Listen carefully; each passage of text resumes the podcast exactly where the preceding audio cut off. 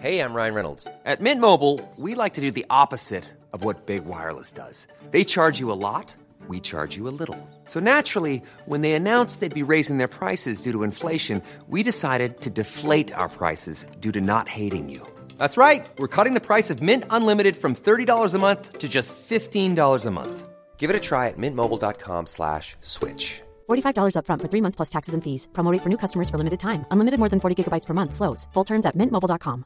Everyone knows therapy is great for solving problems, but getting therapy has its own problems too, like finding the right therapist, fitting into their schedule, and of course, the cost.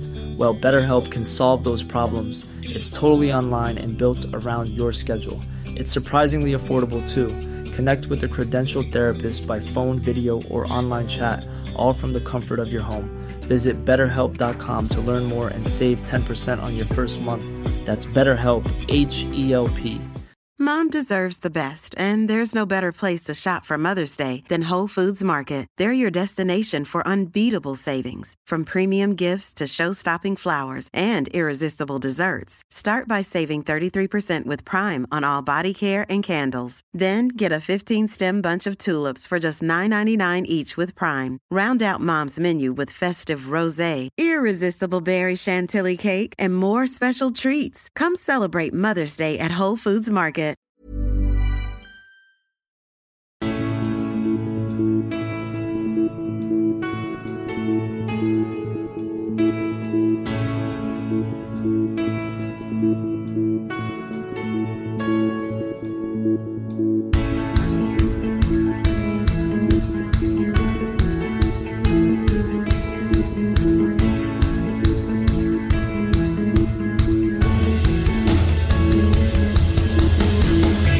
Bienvenidos a Alineación Indebida.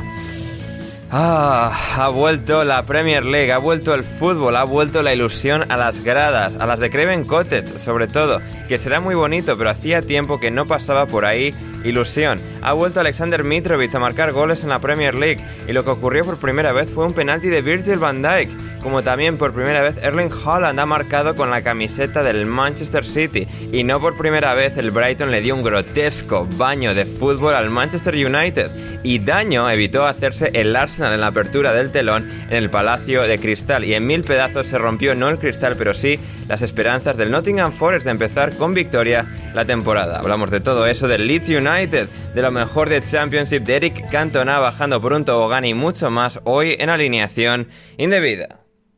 Y para ello me acompaña hoy un panel de lujo que empieza por Héctor Kriok. ¿Cómo estás, Héctor? Hola, Ander, ¿qué tal? Pues aquí reflexionando como Erling Haaland, o sea, estoy sentado como él, de, de cuclillas, senta- eh, pensando en la vida, Bien. pero siendo mucho más bajito y mucho peor en el fútbol. Ajá. Pero bueno, aquí estoy, al fin y al cabo. Bien, no sé sí, qué sí. estará haciendo él a estas horas, seguramente no esto, así que esto claro, lo llevamos nosotros aquí en este podcast. Sí, ojalá. Sí, ojalá esté, ojalá esté Haaland haciendo un podcast también hasta a esta misma hora. Um, también, está, también está ahí con nosotros eh, Javier Ferrus. Um, Javi, te he llamado panel de lujo. Eh, ¿Cómo estás? Bueno, a ver, eh, yo contento, ¿eh? Ya era hora que pasásemos de joven promesa o de que Gonzalo interrumpiese la presentación para insultarme, Gonzalo, Gonzalo, no lo hagas, a, a, bueno, a la panel de lujo. Y bueno, yo estoy bien, he llegado el fin de semana ya cansado, ¿eh? Porque las jornadas de Premier, dos días seguidos, estar todo el rato en el sofá viendo los partidos, al final se acaba haciendo pesado y más habiendo salido por la noche, viernes y sábado, ha sido un fin de semana largo, ¿eh? Ajá. Sí, um, Javi. um, la, la historia que emocionó a nadie. Pero, pero gracias igualmente. Y finalmente... ¿Cómo? Después de llamarme panel de lujo ya tocaba la puya, ¿no? Efectivamente. Y finalmente, desde Lanús, Argentina, es Gonzalo. Carol, ¿cómo estás, Gonzalo? Hola, Ander, eh, muy bien, eh, cansado en parte. eh, bueno, de quedarme ayer viendo algún que otro partido y, y demás. Sí, bueno, partidos, seguro. firmes ante- Se- Seguro que fueron los partidos, sí. firme, firme, sí, sí, me quedé viendo Wolves Leicester hasta la noche que lo quería ver. Leeds Wolves, nada. sin vergüenza. Sí, Leeds Wolves, posta. Has Y- dicho, has dicho Leicester.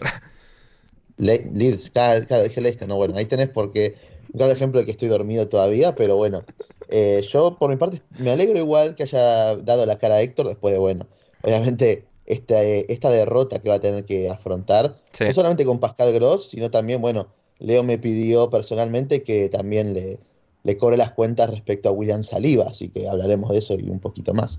Es verdad, sí, sí, no es que... Aquí estoy, aquí estoy, sí, sí, sí, sí. Héctor empezó a abrir frentes el otro día y sí, sí, aquí estamos para eh, atenderlas a todas. Eh, muy bien, vamos a empezar por el último partido de la jornada, el que se ha terminado hace un rato en el London Stadium entre West Ham y Manchester City. 0-2, victoria del Manchester City, el conjunto de Pep Guardiola y Sala para vencer, en el partido en el que han vencido eh, por 0-2 a los Hammers de David Moyes con actuación estelar de ese jugador que no se iba a adaptar al sistema de Guardiola porque es un delantero centro y bla bla bla.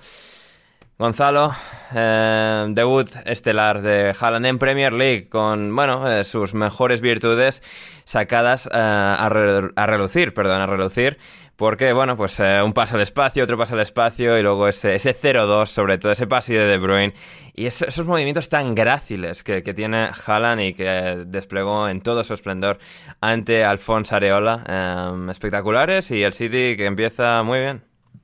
Sí, sí, la verdad que un partido muy sólido del, Siester, del Siester City, perdón. Eh, la verdad que bastante, el, bastante completo. El, el, Manchester, el Manchester, es que el Manchester siesta, que queda un poco mejor, ¿no? Sí, siesta, Podría ser también, yo más que nada porque quería hacer un juego de palabras eh, intentando creerme inteligente, pero de todas maneras, eh, sí, la verdad que un partido que tuvo controlado durante gran parte del encuentro, quizás un poquito el West Ham se vino arriba con la entrada de, de y, que el City también dio la sensación de que les regaló un poco la pelota cuando estaban 1 a 0 justo antes de lo que fue el segundo gol de, de Haaland precisamente, pero un conjunto de Guardiola que dominó a placer el partido, que implementó una especie de 2-3-5, se podría decir, con Akey Díaz como jugadores más atrasados con Walker esta vez en lugar de hacer las, las partes de, lo que sería un lateral bajo como estábamos acostumbrados con Cancelo ya quizás más parado como extremo incluso como, como mediocampista con Walker acompañando a Cancelo en esa función de, falso lateral ocupando posición junto a Rodri para justamente permitir que el español entrase más en juego. Esto lo que permitió también a partir de eso fue que Rodri podría recibir en mitad de cancha de cara al arco y comenzar a filtrar pases, sobre todo a De Bruyne y a Gundogan, que estuvieron muy activos entre líneas, y de esa manera el City em-, empezó a meter contra su arco al West Ham, algo que, obviamente íbamos a esperar, pero creo que de una forma que incluso le vino muy bien, a diferencia de cómo había sido el partido ante el Liverpool, una forma en la que le vino muy bien, no solamente a jugadores como De Bruyne, como, como Foden, incluso por lo general eh, dando amplitud en el lado débil de la jugada, sino al propio Haaland, que creo que fue la gran diferencia ciertamente, ¿no? Este partido no, no está Matip, no está Van Dyke, eh, estaba Ben Johnson ahí como central, un poquito improvisado, al que sufrió. Y, y Kurt la última media hora que parecía estar lesionado de lo lento que iba. Sí, sí, sí, también. O bueno, o porque Haaland los hace parecer así de lentos también. Pero fue muy importante, sobre todo, ese rol de De Bruyne y de Gundogan, quizás no tan encimados a Haaland precisamente, sino manteniendo esa distancia, recibiendo a los costados de Rice y sobre todo un Suchek que no se enteró de absolutamente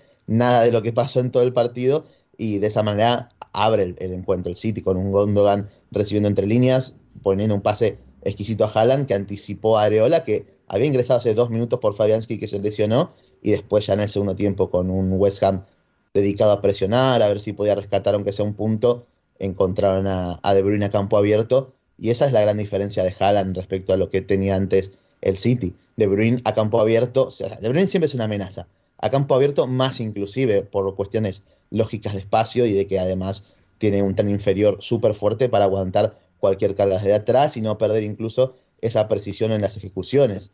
En este caso, con Haaland suma otro bicho más que al contragolpe que con espacio te va a hacer muchísimo daño y es por eso que quizás se pueda abrir también esa como una segunda versión del City en el que incluso se sienta cómodo sin la pelota porque sabe que en todo momento va a tener ahora a dos futbolistas de absoluta élite atacando espacios con y sin balón, como lo son Haaland y De Bruyne, y como comiencen a entenderse, porque recordemos que en el partido contra el Liverpool hay un par de contragolpes que, tiene De Bruyne conduciendo y que medio se enoja con el noruego porque no le trazaba la diagonal que, el belga quería, y en este partido, bueno, fue todo lo contrario. El segundo gol es buenísimo y es un claro ejemplo de lo que pueden hacer estos dos eh, a lo largo de toda la temporada, básicamente. Hmm, es que al final el City casi, de hecho, ha, reunido al mejor pasador quizás del mundo ahora mismo y al mejor delantero, ¿no? Eh, hay debate, pero es decir, tienes a dos jugadores en el pico en, ese, en esas respectivas categorías y, la verdad es que se pudo ver, se pudo ver ante, ante un West Ham. Em, Javi, que bueno, pues eh, puso en dificultades al City en el anterior partido que tuvieron, que fue el penúltimo, antepenúltimo de la temporada anterior, en el que, bueno, hacen tambalear al City, al City perdón, durante unos minutos. De este partido, algo que, que, te llamas especialmente la atención, tanto del West Ham, del City, Jack Grealish ha sido de nuevo figura de debate también. No sé si, hay algo específico que quieras resaltar o que quieras sacar a colación, Javi. Hombre, yo lo que se está hablando también mucho, que los comentado al principio de la adaptación de Haaland, si se iba a adaptar, es que parece que hay gente que pensaba que Guardiola desde el primer momento le iba a pedir que fuese una figura similar a un Harry en el Tottenham, que bajase al centro del campo, que tocase de espaldas y se desmarcase, que fuese clave en la construcción de la jugada. Y por poderlo puede hacer, pero Guardiola es que no le está pidiendo eso. Guardiola quiere un delantero que esté que esté con los centrales, que sí que se mueva, que se vaya asociando por esa zona, pero que no baje hasta ahí que se quede con los centrales y cuando vea oportunidad de hacer una diagonal, la tira aprovechando su zancada y, le está saliendo muy bien, pero tampoco hay que volverse locos o sobrepensar, como hace Guardia otras veces, con un jugador como Haaland, porque ya hemos visto que en, este, en, un, momento en el que tampoco había demasiados espacios, que siempre se ha dicho que era como mejor rendía él, se ha, se una diagonal de la nada, le, ha llegado un pase perfecto y ha provocado el penalti. Por lo tanto, yo creo que su adaptación no va a ser ningún problema y, viendo el ritmo que está mostrando, a pesar de lo que se decía hace una semana que eran gilipolleces, eh, puede llegar perfectamente a los 30 goles. Y también, eh, ahora respecto al, respecto al West Ham, lo que ha dicho Gonzalo de que cuando entró Escamaca, que, que tuvieron más opciones, que también el City se lo permitió, a mí eso es algo que me preocupa, porque ya lo vimos en, en anteriores temporadas, como cuando el City tiene un partido muy controlado, empiezan a cometer errores estúpidos, se relajan y muchas veces en, contraataques o contra equipos inferiores se ha visto que las han, empatado, luego se han encerrado y ahí pierden puntos estúpidos que, pueden ser clave. Un, ejemplo es Gundogan, que ha perdido un balón que le ha podido costar carísimo al City, así que yo creo que es algo que Guardiola va a tener que seguir trabajando. Hmm, completamente. Claro que no destacase las dos recepciones de Grealish en cinco minutos, como lo hiciste. pero tú eres, es que tú eres un normal. Eh, no, no, no, no, no, es que te explico, Javi, por qué me llama la atención. Yo nunca vi nunca te vi destacar que otro jugador recibió dos pelotas en cinco minutos y desbordó dos veces para tirar dos centros a las manos. Yo por eso, eso es lo que no entiendo. O sea, con Grealish está muy fácil el elogio. Entonces, nada, quería saber tu, visión al respecto. No, lo he puesto, he puesto un tweet para la gente que no lo ha visto, un tweet en el minuto 10. Javi, explícaselo esto a la gente, por favor. Pues alrededor del minuto 9, 10, no me acuerdo en qué minuto era, pero he puesto un tweet de que a Haaland se le veía más participativo que en anteriores ocasiones. Hoy a, Haaland, a se le veía más participativo que en anteriores ocasiones, pero que sí que sin embargo eh, lo mejor que había hecho le habían sido dos centros, que estaría bien que los centros los levantase más de dos palmos del pie, o por el contrario que los centrase a algún compañero suyo en vez del portero. Sí. Por tanto, lo que, lo que quería decir que Gonzalo intenta sacar de contexto, porque sabemos todos que es imbécil perdido. No, no, no, no. Es que. Yo no saqué de contexto. no, lo que digo es no hay necesidad. Le tiene que exigir muchísimo más, pero que a diferencia de otros partidos, al menos está más participativo y no totalmente desconectado del juego, pero que aún así que no puede, lo único que no puede hacer es coger el balón, recibir y hacer centros de mierda. Claro. Bueno, y adivinen qué fue lo que pasó todo el resto del partido. Por, pues por eso le pasó? Que se desconectó, o sea, pero van 10 minutos de partido y había recibido dos pelotas. Yo me refería a eso. Pues de, ahí era lo llamativo, que, que, en vez de estar desconectados del minuto uno, que al principio había empezado participativo. Sí. Fascinante debate. Em, Héctor, e, el City, como, o sea, yo en las predicciones indebidas puse que el Liverpool para darme las de alternativo, pero luego escribí un artículo diciendo que el City va a volver a ganar la Premier League, así que em, me, quedo con lo de mi artículo y, el tener razón, por tanto. Bueno, desde aquí, y ya lo dije el otro día, bancamos tu, tu artículo o la predicción, dependiendo de cómo acabe la temporada. Claro. Pero yo vengo a pegarle a Gonzalo. Yo he visto a Grealish eh, mejor hoy. Creo que Haaland le viene bien, que se llevan bien, que los dos les gustan ir a Grecia y beber y estas cosas. Héctor, y... que City ganó pese a Grealish. ¿Que ¿Qué me estás contando? Que, que estaba mejor. Que ganó pese a No. Grealish. No, hizo No, a ver, bien. o sea, ver, Héctor, o sea, con Grealish a ha ver, vuelto, Gonzalo, ha, ha vuelto a Venís y me pasar... decís- No, no, no. No, Lo- no, no, no, no, no, No, no, no, no, espera, espera, porque Gonzalo, un momento. después Es que encima con, venís con Grealish y ha vuelto a decís, pasar en este eh, partido lo que, lo que explicaba en el artículo. O sea, precisamente que es que Grealish juega a otro ritmo que, o sea, no sé yo si va a ser, ser co- compatible en la puta vida con Guardiola. O sea, pero, pero es que a No, eso- a, no, es- a no eso lo va a a un nivel, Gabriel de, Jesús, incompa- incompatibilidad completa. Porque con Marés, con Haaland, con muchos de estos, sí ves que puedan adaptarse, pero es que con Grealish hay tal desconexión que no sé yo si esto jamás va a ser Es que- algo, algo fructífero. Si, si me permitís desarrollar para mí cuál es el problema. Bueno, Ander, eh, medio minuto, Gonzalo, por si acaso, por si acaba siendo dos. hablan- sí, no, no. Hablando completamente en serio. El problema de Grealish es una cuestión de dos cuestiones. Una, es un juego que además de exigírsele, de que te exige muchísima libertad, una libertad que jugando como extremo en un modelo de juego como el juego de posesión de Guardiola, no va a tener nunca. Es algo utópico pensar que Sí, y es que además va a separa tener eso. mucho, es que va a otro... Eso, es que eso, eso es- también. sí, ¿Qué, es- qué tiene? La libertad de Grealish en Aston Villa nacía a partir de que él podía amasar muchísima pelota y podía conducir muchísimo y soltar la pelota cuando él quería. El modelo de Guardiola exige otra cosa, exige no grandísimo, grandísimas conducciones ni conducciones muy largas, exige jugar rápido a un par de toques y soltar para justamente que después a los extremos como Grealish, Mares, Foden o quien esté de turno, llegue ese balón con ventaja a su zona. Y eso también es una cuestión de talento, porque sí, es talentoso Grealish, no voy a decir no que es no, Messi. no voy a decir que es mal por, pero no es, o sea, pero ni siquiera eso, no es un jugador que su, cuyo talento sea adaptable a otro contexto del cual él pueda brillar, porque precisamente el mejor ejemplo creo que podemos utilizar es el de Mares. Mares en el Leicester era el alfa y el omega y el que generaba todas y cada una de las ventajas, el más desequilibrante con muchísima libertad. Y en el City se ha adaptado también a jugar, pero porque además tiene una mayor sensibilidad colectiva respecto a Grealish y porque además es un futbolista que es infinitamente superior a la hora de ejecutar con su pierna zurda a comparación de Grealish. Eso también es muy importante. Por eso creo yo que es muy complicado imaginar a Grealish jugando como extremo, brillando. Como interior puede ser, pero yo no veo a Guardiola tampoco modificando todo su sistema, ni, ni tampoco sacrificando equilibrio para permitir que Grealish brille por sobre De Bruyne, Haaland ahora, Foden, Bernardo, etcétera. Por eso también es muy complicado verlo brillar. Mm, Bueno, a ver si el Chelsea les da 50 millones en un par de años o algo así. Habrá que estar atentos. Ah. por favor. Y del London Stadium al otro estadio de Londres, al más bonito de todos, Héctor. Fulham 2, Liverpool 2. Es, es una nueva era, es un nuevo Fulham. Es un Fulham que, que, que no fue humillado por el Liverpool y que, bueno, por consenso general terminó siendo que merecieron ganar frente al Liverpool para sorpresa de absolutamente todo el mundo. Ah, ¿qué, qué, qué- qué sensación te, te deja esto? Pues mira, yo lo primero que he pensado en cuanto he visto los goles es que alguien, alguien, ¿eh? Te dijo que si Mitrovic jugara contra el Arsenal hubiera metido dos goles. Alguien.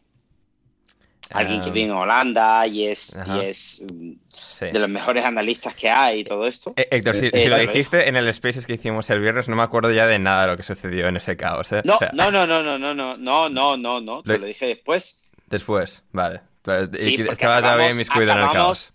No, acabábamos antes de que empezara el partido y, y me viniste a hablar de, de Saliba y te dije, Saliba muy bien, pero con Mitrovic eh, hubiera metido dos goles. Ajá. Y es verdad que Saliba hizo muy buen partido, aquí estoy, aquí estoy, eh, que sé que Gonzalo ha O sea, venido. a- ahora llegaremos, Héctor. No- Gonzalo- no, no- no te saltes cosas, ya llegaremos al Héctor, Palace Arsenal. No, No te pongas nervioso y hablar del partido que. Gonzalo ha venido, pero yo relaciono lo que yo le, le mandé a Ander, que es que Mitrovic hubiera metido dos goles a Saliba. Pero bueno, eh, al fin y al cabo lo, lo que mantengo lo que dije el otro día. Las primeras jornadas son difíciles, eh, todo el mundo cree que va a ser fácil. El Fulham le peleó a, a Liverpool hasta el punto que yo no esperaba, yo esperaba que el Liverpool ganara, pero, pero el principio de temporada es así. Y este año es especialmente difícil con el Mundial de Qatar, ¿eh? Hmm, Porque en cuanto los equipos cojan velocidad, ¡pum! se corta. Sí, vuelta a empezar. Es- es- eso va a ser súper fascinante, ¿eh? Cuando volvamos. Tenemos ahí Navidades, en Boxing Day y tal. A ver qué van a hacer estos ahora, ¿no? Porque lo han hecho hace un mes. Hace ya tanto tiempo y hemos tenido este mundial de, de- de preciosos valores humanitarios como el de Qatar. Que, eh, vamos, a tener, vamos a tener un cacao mental. Apoyamos, ¿eh? tremendo. Ander, apoyamos, no te olvides. Apoyamos, por supuesto. Eh, hasta, que hasta que Manu vaya y vuelva y salga de una pieza, ap- apoyamos. Luego ya, ya, ya, ya denunciaremos y tal después, pero hasta entonces... O eh, bueno, o ya lo que diga Manu. Sí, es verdad, luego hay las impresiones de, de mano de- del país. Um, en todo caso, en todo caso, um, Gonzalo, eh, Mitrovic parece que sí vale para la, la Premier League y bueno, pues en el resto del equipo, a ver, sigue estando Darabioye, sigue estando Rim, sigue, siguen teniendo boquetes enormes en, en la concepción del equipo, pero Joao Paliña, un, un solo jugador les elevó sustancialmente y fue una actuación del Fulham eh, realmente extraordinaria. Bueno, un solo jugador y que no jugase otro, Tom Kearney, que se arrastra obviamente por la cancha. Bueno, ya, pero, o sea, pero es que por equipo, sí, pero... todavía jugaron un montón de Tom Kearney y, y aún así. Sí, sí. Bueno, y que, ojo, que digamos que Wilson está lesionado, Manor Solomon no jugó de entrada y que ahí estuvieron Neskens Quevano y Bobby de Córdoba Rey. Oh, Esos ¿eh? O dos sea, que jugaron Kevan, o sea, que jugaron Neskens Kevano y de Córdoba Reed, o sea, que son malísimos. No, no, pero y lo hicieron genial, que es lo peor de todo. ¿eh? Ya, sí, sí, lo hicieron muy bien. Sobre todo Bobby. Bo- Bobby lo hizo muy bien, sobre todo controlando a Trent. Eh, creo que por lo menos vimos que Marco Silva buscó una alternativa, hacer que el Fulham sea un equipo más compacto, buscando cuidar eh, su mayor debilidad, que son los dos centrales, como pese a todo el cuidado que le pueda dar Lo, intent- intentaron todo, ¿eh? Y al final, Sí, pues, o sea, dos goles de Liverpool se colaron por ahí. E- e- ese es el problema, claro, también, o sea, pero tiene mérito al final, porque dentro de todo, esa sangría que tiene a día de hoy el Fulham, veremos si con Shane Duffy esto se puede mejorar, eh, lo logró mantener dentro de todo controlado hasta que entró Darwin Núñez y ahí empezó a castigar un poquito con su movilidad, pero sí, creo que fue un partido muy completo de, de- de todo el equipo en líneas generales, obviamente Mitrovic el más destacado, no solamente por sus dos goles, sino por cómo ayudó al Fulham siempre, no solamente activando una presión que también puso en aprietos al Liverpool por momentos, sino también siendo el, eje de cada jugada, ¿no? Eh, con quién recurrir a buscar en largo, imponiéndose ante Van Dijk, que esto es algo que no ha podido hacer gente como Lukaku o como Haaland recientemente, y él ahí bajando cualquier sandía y cualquier yunque que se le tirase, e incluso conduciendo a campo abierto, generando lo que es la jugada del, del penal, que él después intercambia por gol, que le comete Van Dijk justamente, y después lo de Paliña, junto con Harrison Reed también quiero destacar, Hmm. porque Paliña, obviamente no es un jugador de grandísimo recorrido, es alguien que podemos coincidir que dentro de todo es un jugador pesado, un poco lento, pero que es muy inteligente a nivel posicional, por lo que estuvimos viendo en este partido y en alguno que otro de pretemporada, para cubrir las espaldas de todos esos eh, mediapuntas. Y lo que Reed te permite, como también jugador con más recorrido, más dinámico, era, por ejemplo, controlar mucho a Thiago Silva, eh, a Thiago Silva, perdón, a Thiago Alcántara, que eh, pasó bastante desapercibido a lo largo del partido. Y de hecho, el Liverpool mejora cuando, bueno, sale Thiago lesionado, obviamente, y cuando ingresan tanto Elliot como Milner, como esos jugadores también más dinámicos para responder con distintas diagonales, y ahí sí quizás desmarcarse de Paliña y de Reed. Pero durante gran parte del partido Fulham se mantuvo con el equipo muy compacto y eso también generó muchos problemas al Liverpool. Eh, obligaba a Salah y a Luis Díaz a recibir lejos del área, donde ahí quizás su falta, su pequeña falta de creatividad también los penaliza a la hora de generar ventajas en zonas de mitad de la cancha. Y creo que fue un planteo muy inteligente. Obviamente hay que ver qué tanto se puede replicar esto cuando enfrente a rivales que quizás no te van a exigir tantísimo eh, este, replicar este mismo sistema como lo hace el Liverpool, obviamente. Pero bueno, creo que es una sensa- las sensaciones son inmejorables y creo que gente como, como Sepe van a estar contentísimos con lo visto en el partido de hoy. Hay que ver si llega alguien más. Obviamente, la- lo ideal sería que llegase otro defensor más para que no veamos ni a De La Biollo ni a Rim nunca más. Yo a Rim le quiero mucho, ahí- eh, pero madre mía. Sí, sí, sí, sí, sí.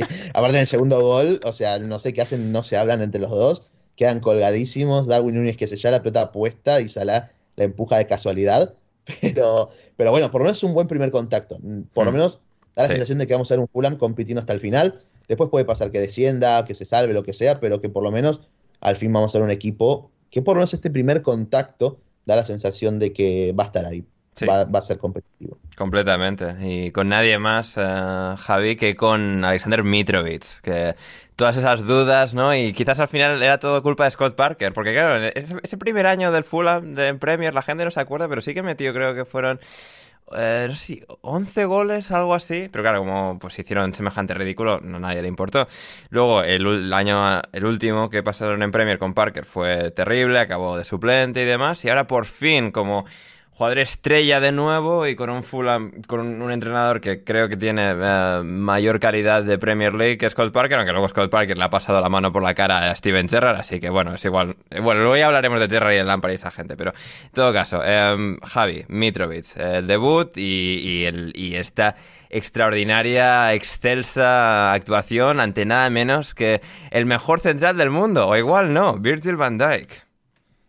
Sí, bueno, lo primero, Virgil van Dijk eh, estuvo horroroso. No es habitual para nada en él, evidentemente, pero yo creo que es de los peores partidos que le David Timón lo avisó esto en alineación indebida, no sé si en marzo, pero David Timón esto lo avisó en alineación indebida. Alineación indebida al pie de la noticia, exclusiva de alineación indebida. Virgil van Dijk no es tan bueno. Pero, pero sí, lo, que dices de Mitrovic, la primera temporada en Premier, pues siempre se le ha catalogado como jugador de Championship, como si fuese un Dwight Gale de la vida, pero su primera temporada sí que fue buena. Pero yo no le achaco tanto la culpa a, Scott Parker que, en parte, lo que, lo, que, lo que planteaba no le beneficiaba a Mitrovic como tal, pero tampoco creo que fuese culpa exclusivamente suya. Pero un poquito sí, un poquito sí, Javi, un poquito sí. Bueno, eh, pero yo creo que esta temporada sí que le va a venir muy bien el sistema porque, al menos por lo planteado hoy, es que lo ha dicho Gonzalo, es que era el jugador clave porque eh, estaba, presionando eh, con amplitud lateral tanto con Bobby Reid como con Kevin y TT desdoblándose. Siempre, le buscaban a él, se, ha visto, se vio en la jugada del gol anticipándose, bueno, anticipándose no, eh, ganándole la espalda a, Trent Alexander Arnold, que ya sabemos que es defender, tampoco es que sea su fuerte. Pero yo. No, no, pero no necesita defender. Si decís eso en Twitter, te dicen, no, no, no necesita defender, ¿eh? Cuidado. De hecho, yo no, sé de quién está comiendo, pero Gonzalo también tiene que hacer un tiene que decir, decir algo, o sea, al respecto. Sí, sí, sí No, pero es que justo he leído hoy un tuit parecido que decían, eh, hoy, a Trent ayer se le criticaba porque le costaba defender, pero hoy vemos a jugadores como, como Walker o Cancelo que no les, hace, no les ha hecho falta defender en todo el partido. Pues lo que es, que es bueno. bueno ver. churras, merinas. sí, aparte como si tuviera algo que ver. O sea. eso, churras, merinas. O sea, aquí la gente mezclando cosas. en todo caso. Eh, pues eso, Javi. Entonces, Mitrovic bien. Mitrovic va a partir la pana este año. Es, tu conclusión. En principio sí, pero habrá que ver también con. No, no, en principio sí, no, no, Javi. Quiero, quiero afirmaciones concluyentes. Vale. No, no, yo digo, yo digo que sí, pero todavía tengo muchas ganas de verle en, en otras situaciones de partidos contra equipos eh, contra equipos que, que sean de la misma lucha del Fulham, que también peleen por no descender o que sean de media tabla, que, que, este, que estén también más replegados en muchos momentos del partido y a ver cómo se mueve Mitrovic ahí. Tengo muchas ganas, pero yo confío muchísimo en él. Muy bien, Javi confía. Sí, sí. Um, Ahora, mira, estuve criticando toda mi vida, me voy a al barco. me voy a subir al barco solamente porque si Mitrovic hace más goles que, que Calvert Lewin, que va a estar lesionado hasta septiembre además, eh, mi querido amigo Javier Parra Peña ya tiene que pelar, es una apuesta que hizo en uno de sus directos, así que deseamos que quede calvo como nunca en su vida. Bueno, aquí, aquí, viene Gonzalo con sus apuestas parroquianas de amigos. en todo caso, quien no confiaba era Héctor en William Saliba, el central del Arsenal y fantástico partido de Saliba en el Arsenal. Héctor en, su debut ya esperadísimo en Premier League después de varios años de, ser fichado y cedido y vueltas para aquí, vueltas para allá, por fin ha llegado su oportunidad junto a White, junto a Magallanes, ya se está lesionado. Y este nuevo Arsenal, ¿no? Con Gabriel Jesús en punta, con Odegaard de capitán, todas estas eh, cosas, todas estas piezas nuevas, todos estos componentes de, este Arsenal de Arteta que ha vuelto a gastar mucho, ha, confiado, ha redoblado su apuesta en Arteta y, que consiguió en el primer día pues no caer fruto de, la zozobra, de, la impresión de, abrir el telón y, vencieron 2-0 al Crystal Palace. Sí, eh, buen partido del Arsenal, la verdad. Eh, con Saliba me mantengo, ¿eh? Me mantengo. Ayer jugó contra eh, Jateta. Pero es que no tiene sentido. Es que no tiene sentido. ¿Por qué no le caes a Gabriel, a Gabriel Magalás, que es el malo? No tiene sentido que le caigas a Salivá. No, o sea, insisto en que no tiene sentido, perdón, ¿eh? Porque, bueno, porque Gonzalo, a ver, a ver, Gonzalo, es que Salivá lleva siendo un hype pues infinito y, en Niza y en Marsella, los dos sitios, y podemos llamar al experto en fútbol francés, que no lo voy a mencionar, para que te lo enseñen.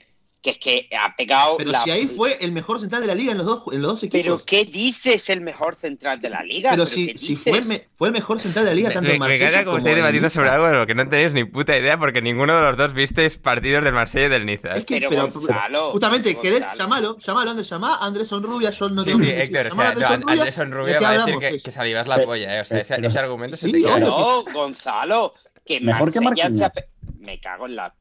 Que, que ha jugado el equipo de San a ¿Cómo puedes decir? voy a- sí, voy a buscar, voy a buscar, voy a buscar el de Don Rubio al respecto mientras va- vamos, Ah, bueno, vamos a bueno. buscar, vamos a buscar al Niza, al Niza campeón de liga. Que no, que no, que no, que no. Pero ¿qué, me qué tiene que mantengo. no, no hay que ser campeón de liga para haber jugado bien.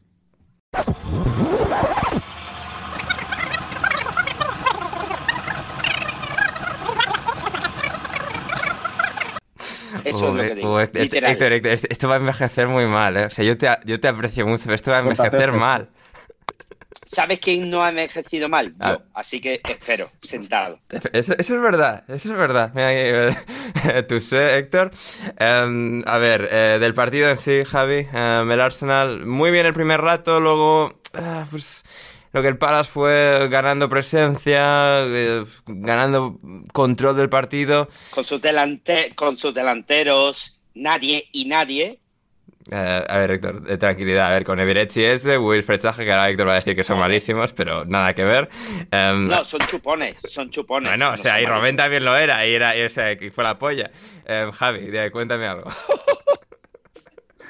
Eh, sí, los primeros 10 minutos fueron buenísimos. Aquí pensábamos que, yo, dije que era el contexto increíble para eh, que el Arteta Ball saliese, porque es que el, Crystal Palace no se presentó al partido. Estuvo el Arsenal haciendo lo que le daba la gana, Gabriel Jesús moviéndose por dentro y tanto Martinelli, Saka, Odegaard empezó participativo. Era un ataque súper dinámico, pero a los 10 minutos, de repente el Crystal Palace le dio por eh, subir la presión, por empezar a, sa- a salir de campo propio. Ya, pues sí, Odegaard dejó de aparecer en el partido, el Arsenal se fue dil- diluyendo poco a poco. A- aún así, aún así teniendo sus oportunidades, teniendo su presencia en campo rival, pero nada comparado con lo de los primeros minutos.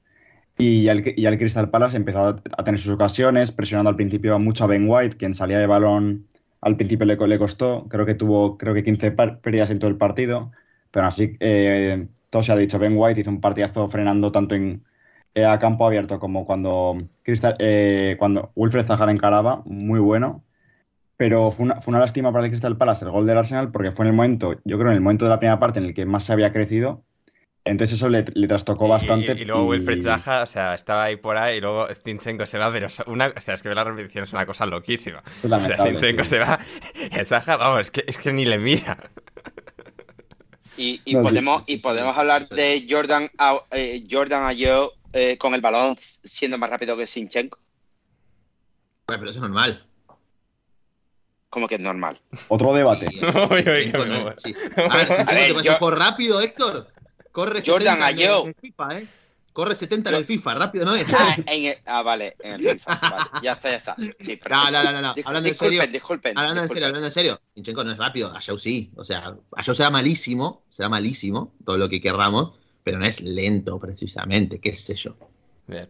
Bueno, eh, bien, pues eso, el Arsenal ha empezado bien la temporada. ¿Podría empezar un poco más brillante? Sí, pero tres puntos, victoria sólida, seguro, segura. eh, un gol en propia de Geigy para completar. Y bueno, pues el Arsenal que se lleva sus tres puntos para empezar este camino hacia esa eh, eventual, ese objetivo de, de encarar y de encontrar la cuarta plaza como mínimo en esta Premier League 2022-2023. Nada que empezó todavía con más brillantez que el Arsenal, Gonzalo. El Tottenham 4-1 sobre el Southampton. Empezó el Southampton con un gol de James Ward-Prowse porque pues tienen a Ward-Prowse ahí, el mejor jugador del equipo, lo, lo ha sido durante años, lo sigue siendo. Pero luego el Tottenham activó la, la, la siguiente marcha y, y fue una auténtica exhibición de, de un Tottenham Sí, que, que se ve muy capaz, que jugaron todos los jugadores que ya estaban, ninguno de los fichajes de inicio, y se vio una fluidez, una capacidad de combinación de- del Tottenham con un Kulusevski excelso, eh, maravilloso, y, y ese es el centro para, no me acuerdo del gol, es el centro del Kulusevski. fue ese señor. El- primero. Sí, para, gol eso, para el de ese señor. El centro de Kulusevski es una burrada increíble. Sí. O sea, es maravilloso. Sí, también eh, hay que hablar de la facilidad que da el Soton en esa jugada. Porque También, sí, pero bueno, o sea, quería empezar por lo Genepo- positivo, porque Dios mío. Sí, otros. sí, no, no, obvio, obvio, obvio. Eh, Genepo, o, o sea, yo creo que también un- al- alguna que otra facilidad otorgó eh, otorgó Hasenhutel con lo que fue la selección de los jugadores, quizás Genepo como carrilero, evidentemente le costó muchísimo para contar tanto a Kulusevski como a Emerson, al que hizo parecer buen futbolista. Y, y nada, sí, creo que en líneas generales es- fue un partido bastante bueno de- del Tottenham, incluso reponiéndose a lo que fue ese golpe inicial, muy buen gol de, de Ward-Prowse, como estoy acostumbrados con su, con su fantástica pegada. Y a ver, creo que todos brillaron en mayor o menor medida, sin duda que podemos coincidir eso. Quizás el más apagado, increíblemente, fue Harry Kane, pero es que tampoco el Tottenham lo necesitó. O sea, Kane se, se, mm, por lo menos se puede decir que básicamente se dedicó a fijar entre centrales, alguna que otra vez salir a pivotear como lo hace él, a justamente lanzar en carrera a Sonia Kulusevski. Y es que el Tottenham hizo muchísimo daño a la espalda de los centrales, a ese intervalo entre carrilero y central, sobre todo en la banda derecha, que ahí es cuando también quizás me llamó la atención que Hasenhutel recurriese a Jan Valery como central diestro en este partido. Y, y la verdad que después trató de ajustar en el segundo tiempo, dando ingreso a Stephens, eh, dando ingreso también a Stuart Armstrong por Adam, y para poder formar una línea de cuatro y que, el, y que el, en, el- en la mitad de la cancha y que el Tottenham justamente no pudiese circular quizás con tantísima facilidad, pero es que al Al, final al Southampton- siempre, le- siempre le pasa esto. No es la primera vez que han intentado ir a defensa de tres centrales como para cambiar el sistema y tal. Sí. Siempre, siempre sale mal. O sea, es que me da la sensación que siempre que han intentado esto es cuando les caen cinco o seis.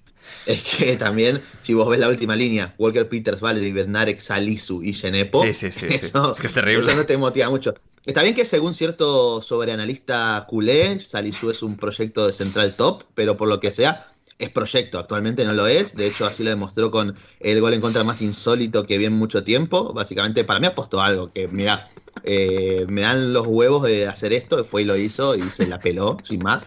Y, y no mucho más. De parte del Sotom, creo que las mejores noticias son, bueno, WordPro sigue siendo diferencial. Basunu, mal que mal, ha demostrado alguna que otra buena intervención, mucho no pudo hacer en los goles.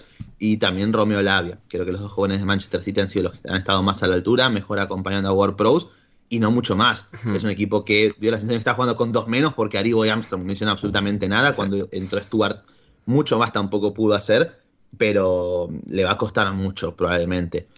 Quizás también, no hay que, yo también digo mucho esto de que no hay que sacar conclusiones rápidas. Nada, aquí hemos venido a sobre reaccionar. La jornada 1 es para, o sea, fliparnos muchísimo con conclusiones absurdas.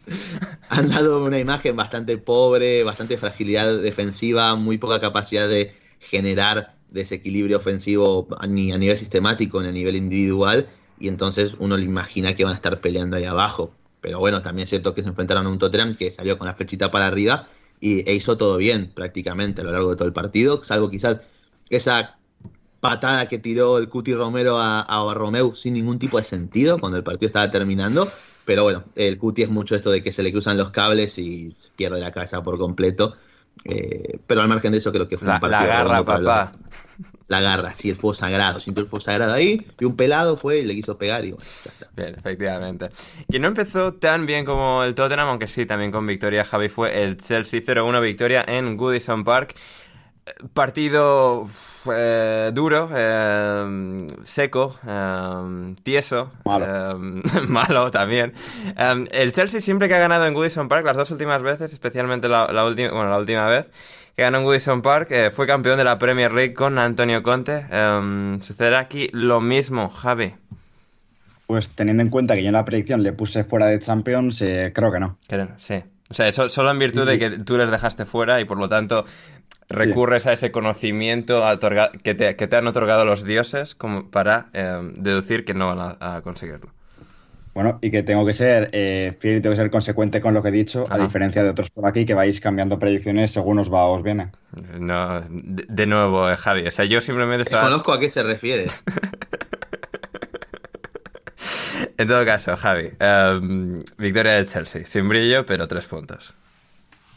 Sí, a ver, tampoco, tampoco hay así gran, gran cosa que comentar. eh. Bueno, a ver, joder, joder, a ver, co- cosas para comentar. A ver, Pickford, Godfrey, em, eh, el, drama general de, del Everton, que va a fichar a Connor Cody ahora para la defensa. El Chelsea eh, también con sus problemas. Eh, a ver, Four y lo de Godfrey y eso. Pues eso iba, que es que el, Everton es un, en, defensa es un completo drama. Ya, ya, no solo por la actuación defensiva como tal, que no fue la mejor que he visto en mi vida, sino porque es que no sé qué les pasa con las lesiones, que la lesión, al principio la lesión de Godfrey, que parece de gravedad, eh, luego Jerry Mina también lesionándose. Parece que, es como has dicho, que va a llegar eh, Connor Cody en las próximas horas al Everton, que ya está muy avanzado.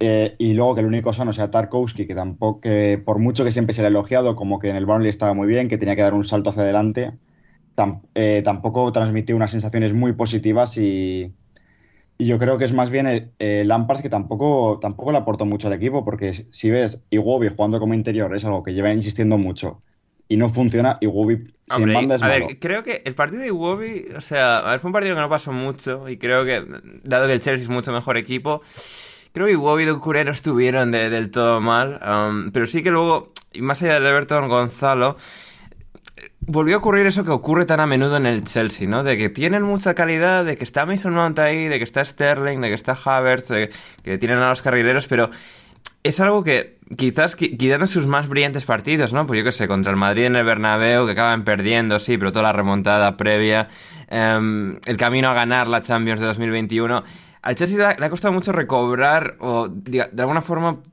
sistematizar lo suficiente su dominio como para brillar contra equipos así como el Everton, ¿no? Y, es algo que, es decir, es culpa de Tuchel, de los jugadores, porque siempre da esta sensación y creo que en este partido dio eh, en gran medida que está como, pues, no están bien repartidos los espacios en ataque, no hay mucha fluidez, no hay eh, mucha calidad a la hora de, ejecutar los ataques y es algo que con tan buenos jugadores, ¿no? Pues piensas que no, a ver, no pueden estar todos, digamos, a medio gas.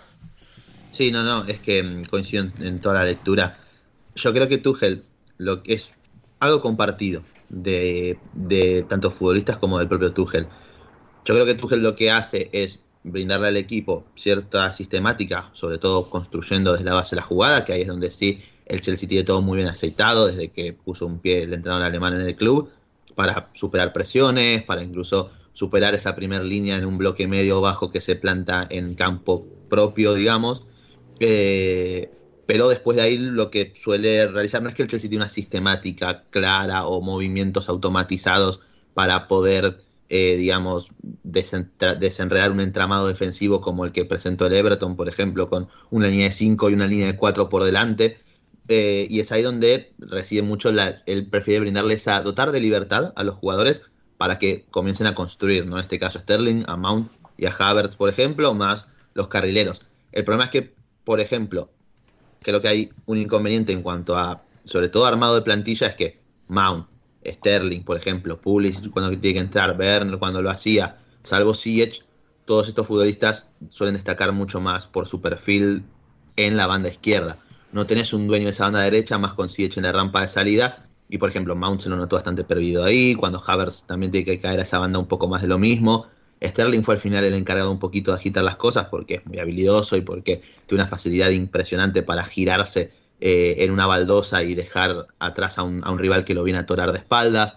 Eh, pero al margen de eso, no es que tiene demasiado, sinceramente, el Chelsea a nivel de talento individual, de talento autosuficiente, digo, ¿no? Para generar esas ventajas que quizás con esa libertad necesita el equipo de Tuchel. Lo que pasó en este partido fue que Mount se abría demasiado, Sterling lo mismo, Havertz quedaba solísimo en la mitad eh, de la cancha entre los centrales y el Chelsea no tenía ninguna, ningún tipo de profundidad en esa zona interior. Y creo que en este partido más específico y ante estos rivales, el Chelsea extraña mucho la presencia de Kovacic, por ejemplo, como ese jugador que te puede quitar un par de jugadores encima y generarte esas ventajas para que luego Rizzy James o Chilwell puedan recibir por fuera con mucho terreno para, para poder definir y decidir jugadas pero bueno, ese es el problema también, ¿no? Mm. Que no puede depender también de Kovacic solamente. Mm, efectivamente. Sí, sí, va, a ser interesante, va a ser interesante ver cómo el Chelsea se desarrolla ante esos retos de esta nueva temporada. Debutó Marco Cucurella. Los aficionados del Chelsea em, han inventado un cántico para Cucurella absolutamente demencial y sin sentido. O sea, empieza como rimando y tal, y luego, y luego no.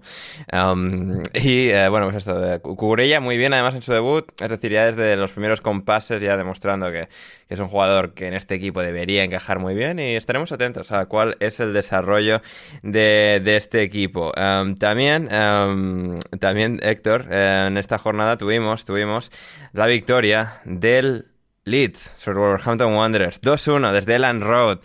Eh, preciosos, preciosas escenas. Eh, con Klitz saliendo desde el banquillo, dando una preasistencia magnífica a Bamford, que luego Bamford asiste a Brendan Aronson y un Leeds que, ambientazo, empieza... además, ¿eh? Ambientazo, ambientazo ahí, ah, maravilloso, maravilloso todo en Leeds, maravilloso. um, Héctor, eh, ¿qué me cuentas? Pues todo bien. Eh, factoría Red Bull. Eh, o sea, factoría Red Bull a un nivel, Héctor, que es que vi que uno de los asistentes de Jesse March estaba bebiendo agua o no sé qué de un vaso de Red Bull. Que es como, joder, esto todo, todo. O sea, que compre Red Bull en Leeds y acabamos antes. Todo, todo lo que nos gusta, la verdad. Sí. Y, ver a Aronson además entrando así con eh, buen pie en Premier, ya veremos cómo va, por supuesto. Esto es jornada uno, ¿eh? no hay que olvidar, excepto Saliba, que es Beckenbauer.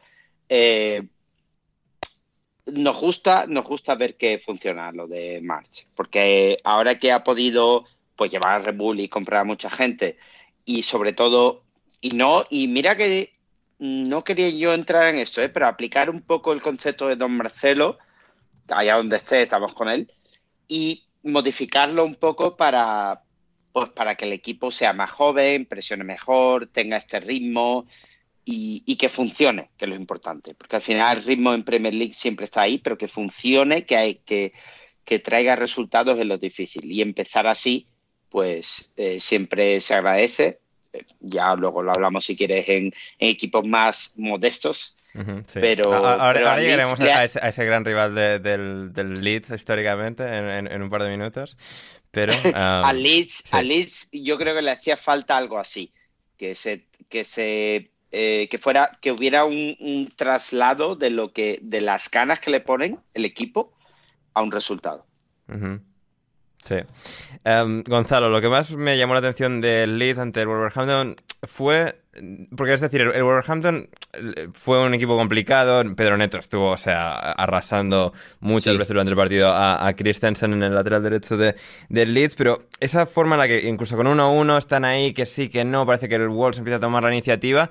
Y la forma en la que el Leeds, con mucha templanza, mucha calma, se, se, volvió, se encontró a sí mismo, ¿no? Es decir, después del año pasado en el que todo era caos y lo intentaban, pero todo les salía mal, por fin volvían a saber quiénes eran, lo que tenían que hacer, cómo ejecutarlo. Y poco a poco, con muy buen trabajo sobre los 90 minutos, acabaron plasmándolo con ese segundo gol y esa victoria. Sí, sí, eh, un partido que fue bastante caótico también. Creo que la primera media hora se jugó bastante poco. Y, Jesse Marsh y Bruno Lache que acaban peleándose después del pitido final. Sí, maravilloso. Fue, impresionante porque los del Leeds iban de forma muy intensa, los Wolves también, por cada duelo individual, los de Wolves que muchos simulaban, Neves se la pasó tirado en el piso, por ejemplo, durante los primeros 45 minutos y eso genera al final ¿no? que al árbitro se le vaya un poco el partido de las manos y se dé lugar a un montón de, choques que terminan por hacer un caos el partido. Muy imprecisos ambos equipos en gran parte del encuentro en líneas generales. Al mismo tiempo creo que Wolves estuvo bastante mejor hasta el gol que, le da la victoria al Leeds. Sobre todo creo que cuando el Leeds empieza a jugar mejor es cuando Jesse March hace ese ajuste en el cual ingresa Mateus Klitsch en lugar de Rodrigo, porque tanto Rodrigo como Banford están bastante perdidos, no, no están logrando justamente entrar en juego, brindar ese apoyo para que el Leeds pudiera superar esa presión del Wolverhampton a lo largo de esos primeros minutos del segundo tiempo, donde Podense y Pedro Neto estaban haciendo un desastre a la defensa entera. Y, a partir de ahí, con Klitsch, que yo he sido muy crítico de, de Klitsch en general, porque. unos, palos salvajes a lo largo de los últimos años. ¿eh? porque, evidentemente, a nivel físico, no es ese jugador que te pueda aportar esa ida y vuelta que te exigía con Bielsa lo que eran las marcas individuales, muchas veces perdiendo a su jugador y generando ese desajuste defensivo. Pero si el sistema lo puede respaldar y puede ingresar en partidos como este en la última media hora, es un futbolista que tiene muchísimo valor porque él es un enganche. Él es netamente un enganche, Sí, sí, un media lo ha punta. sido, pero Bielsa en Championship pues decidió que podía ponerlo de medio centro y en Championship funcionó. Sí. En Premier era... También, claro. Bueno, no el primer, año en, en- el primer año en Premier, mal que mal también. El tema es que ahí también no había tanto desgaste como ya hubo la temporada pasada.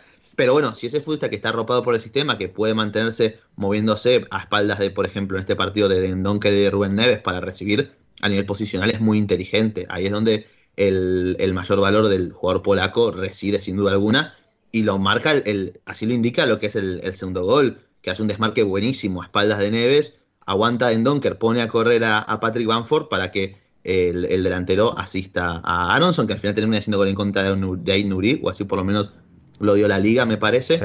Eh, pero bueno, lo importante es ese ajuste que hizo March, como eh, parecía que el Wolves se les venía encima, y aguantaron bastante bien, porque incluso con Podense y Neto haciendo tanto desastre a Strauk y a Christensen, algo que también hay que destacar es que quizás salvo en el primer gol donde Llorente sale en el gol del donde Llorente en el primer gol es, increíble. Sí, eh, bueno, pero Tyler Adams también llega tarde, Sí, Straub sí, sí. también, ahí tiene que haber lo que es una compensación de sus compañeros que no sucedió, pero al margen de eso, creo que hicieron un muy buen partido, sobre todo Robin Koch, eh, anticipando en campo contrario y demás, se lo vio bastante sólido, como creo que no se lo había visto hasta ahora desde que llegaron a, a este equipo, y creo que lo aguantaron bien, incluso en esos momentos de, de mayor Hmm. incertidumbre. Sí, sí, sí, completamente.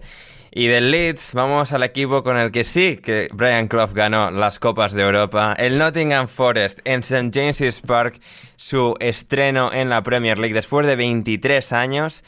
Volví al Nottingham Forest, fueron al Reino Saudí, en el norte de Inglaterra, en Newcastle, y no pudieron ganar 2-0 victoria del Forest, no del Forest, del Newcastle, contra el Forest.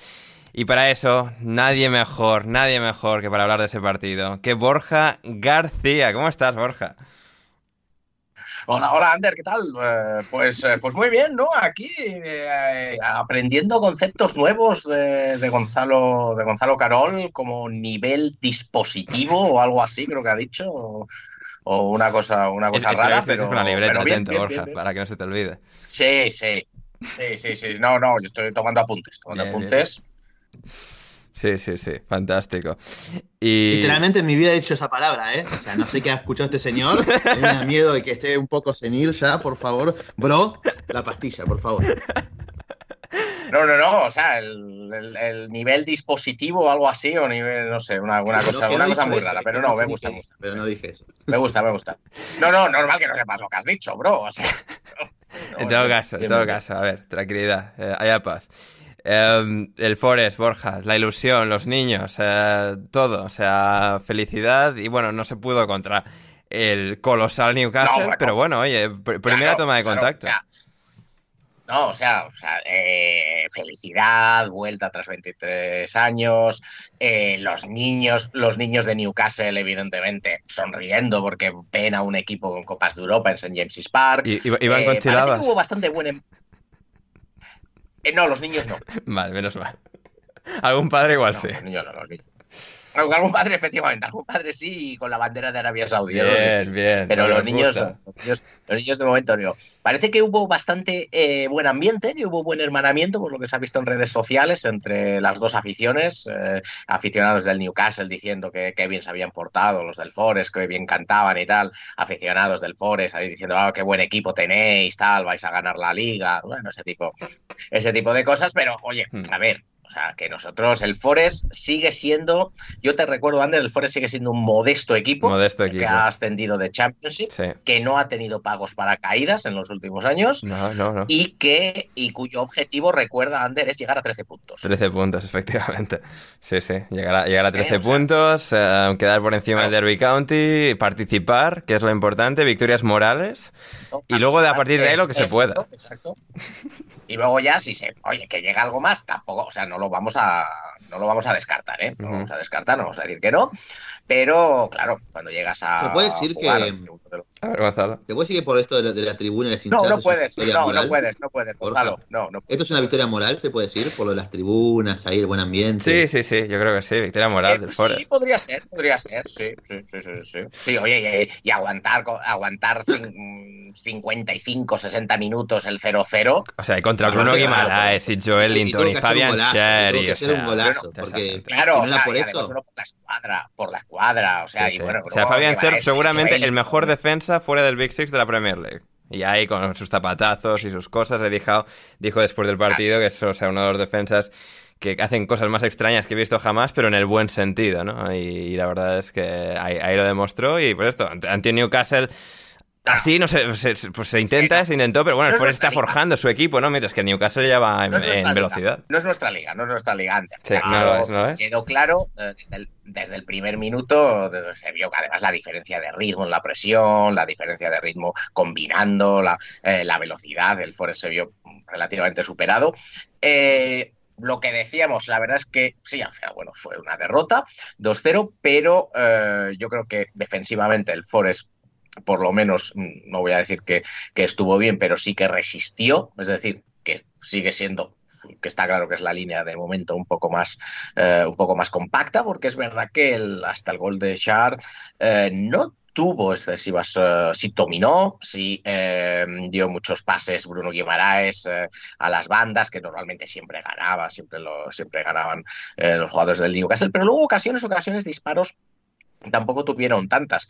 Eh, hubo muchos corners, tuvo muchos corners, pero precisamente el tener muchos corners, quiere- eso quiere decir que la defensa ha interceptado y ha enviado los balones a, a corners, ¿no? Pero bueno, eh, la verdad es que eh, en ataque, en ataque sí, en ataque muy mal. No, no se tuvo casi el balón, demasiado jugar, sacárselo encima, balón en largo.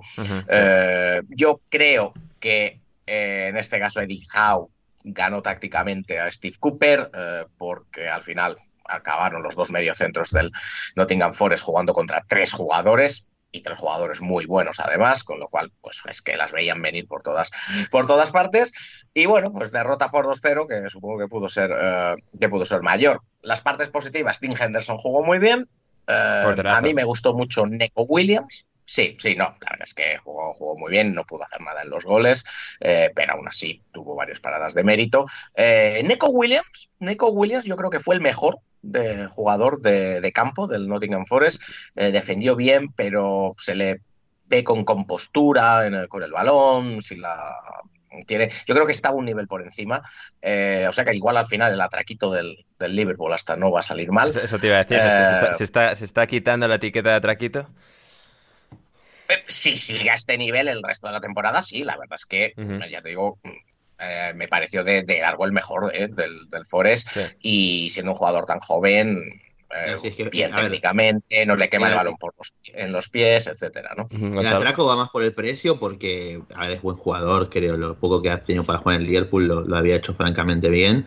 Eh, pero es un fichaje bien tirado, obviamente el tema fue el, fue el precio, pero creo que, que puede tener esa oportunidad de demostrar, como bien dice Borja, de, de poder ser un jugador más que válido. Sí, sí, sí. y- Sí, así como luego, tantos otros fichajes. sí. él, y más, y más cuando no recibe eh, demasiada ayuda, porque por ejemplo una de las cosas que me gustó menos del partido fue Brennan Johnson.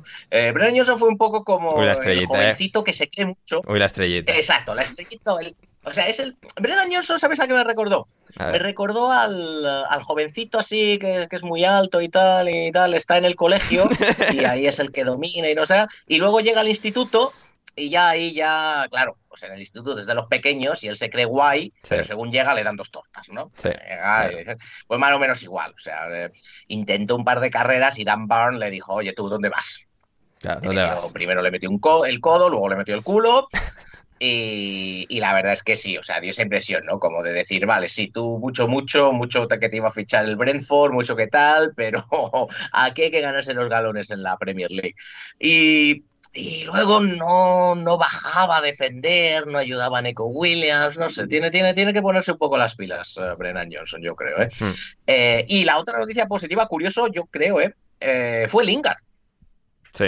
Eh. Lingard igual tiene, tiene más clase que el resto del equipo, está claro, técnicamente mucho mejor que, un- que muchos de sus compañeros, eh, pero se le vio activo, ¿eh? Eh, de hecho en la segunda parte supongo que fueron instrucciones del entrenador, pero eh, se le vio bajar, bajar a defender, pero también a recibir más el balón para ayudar a los medios centros.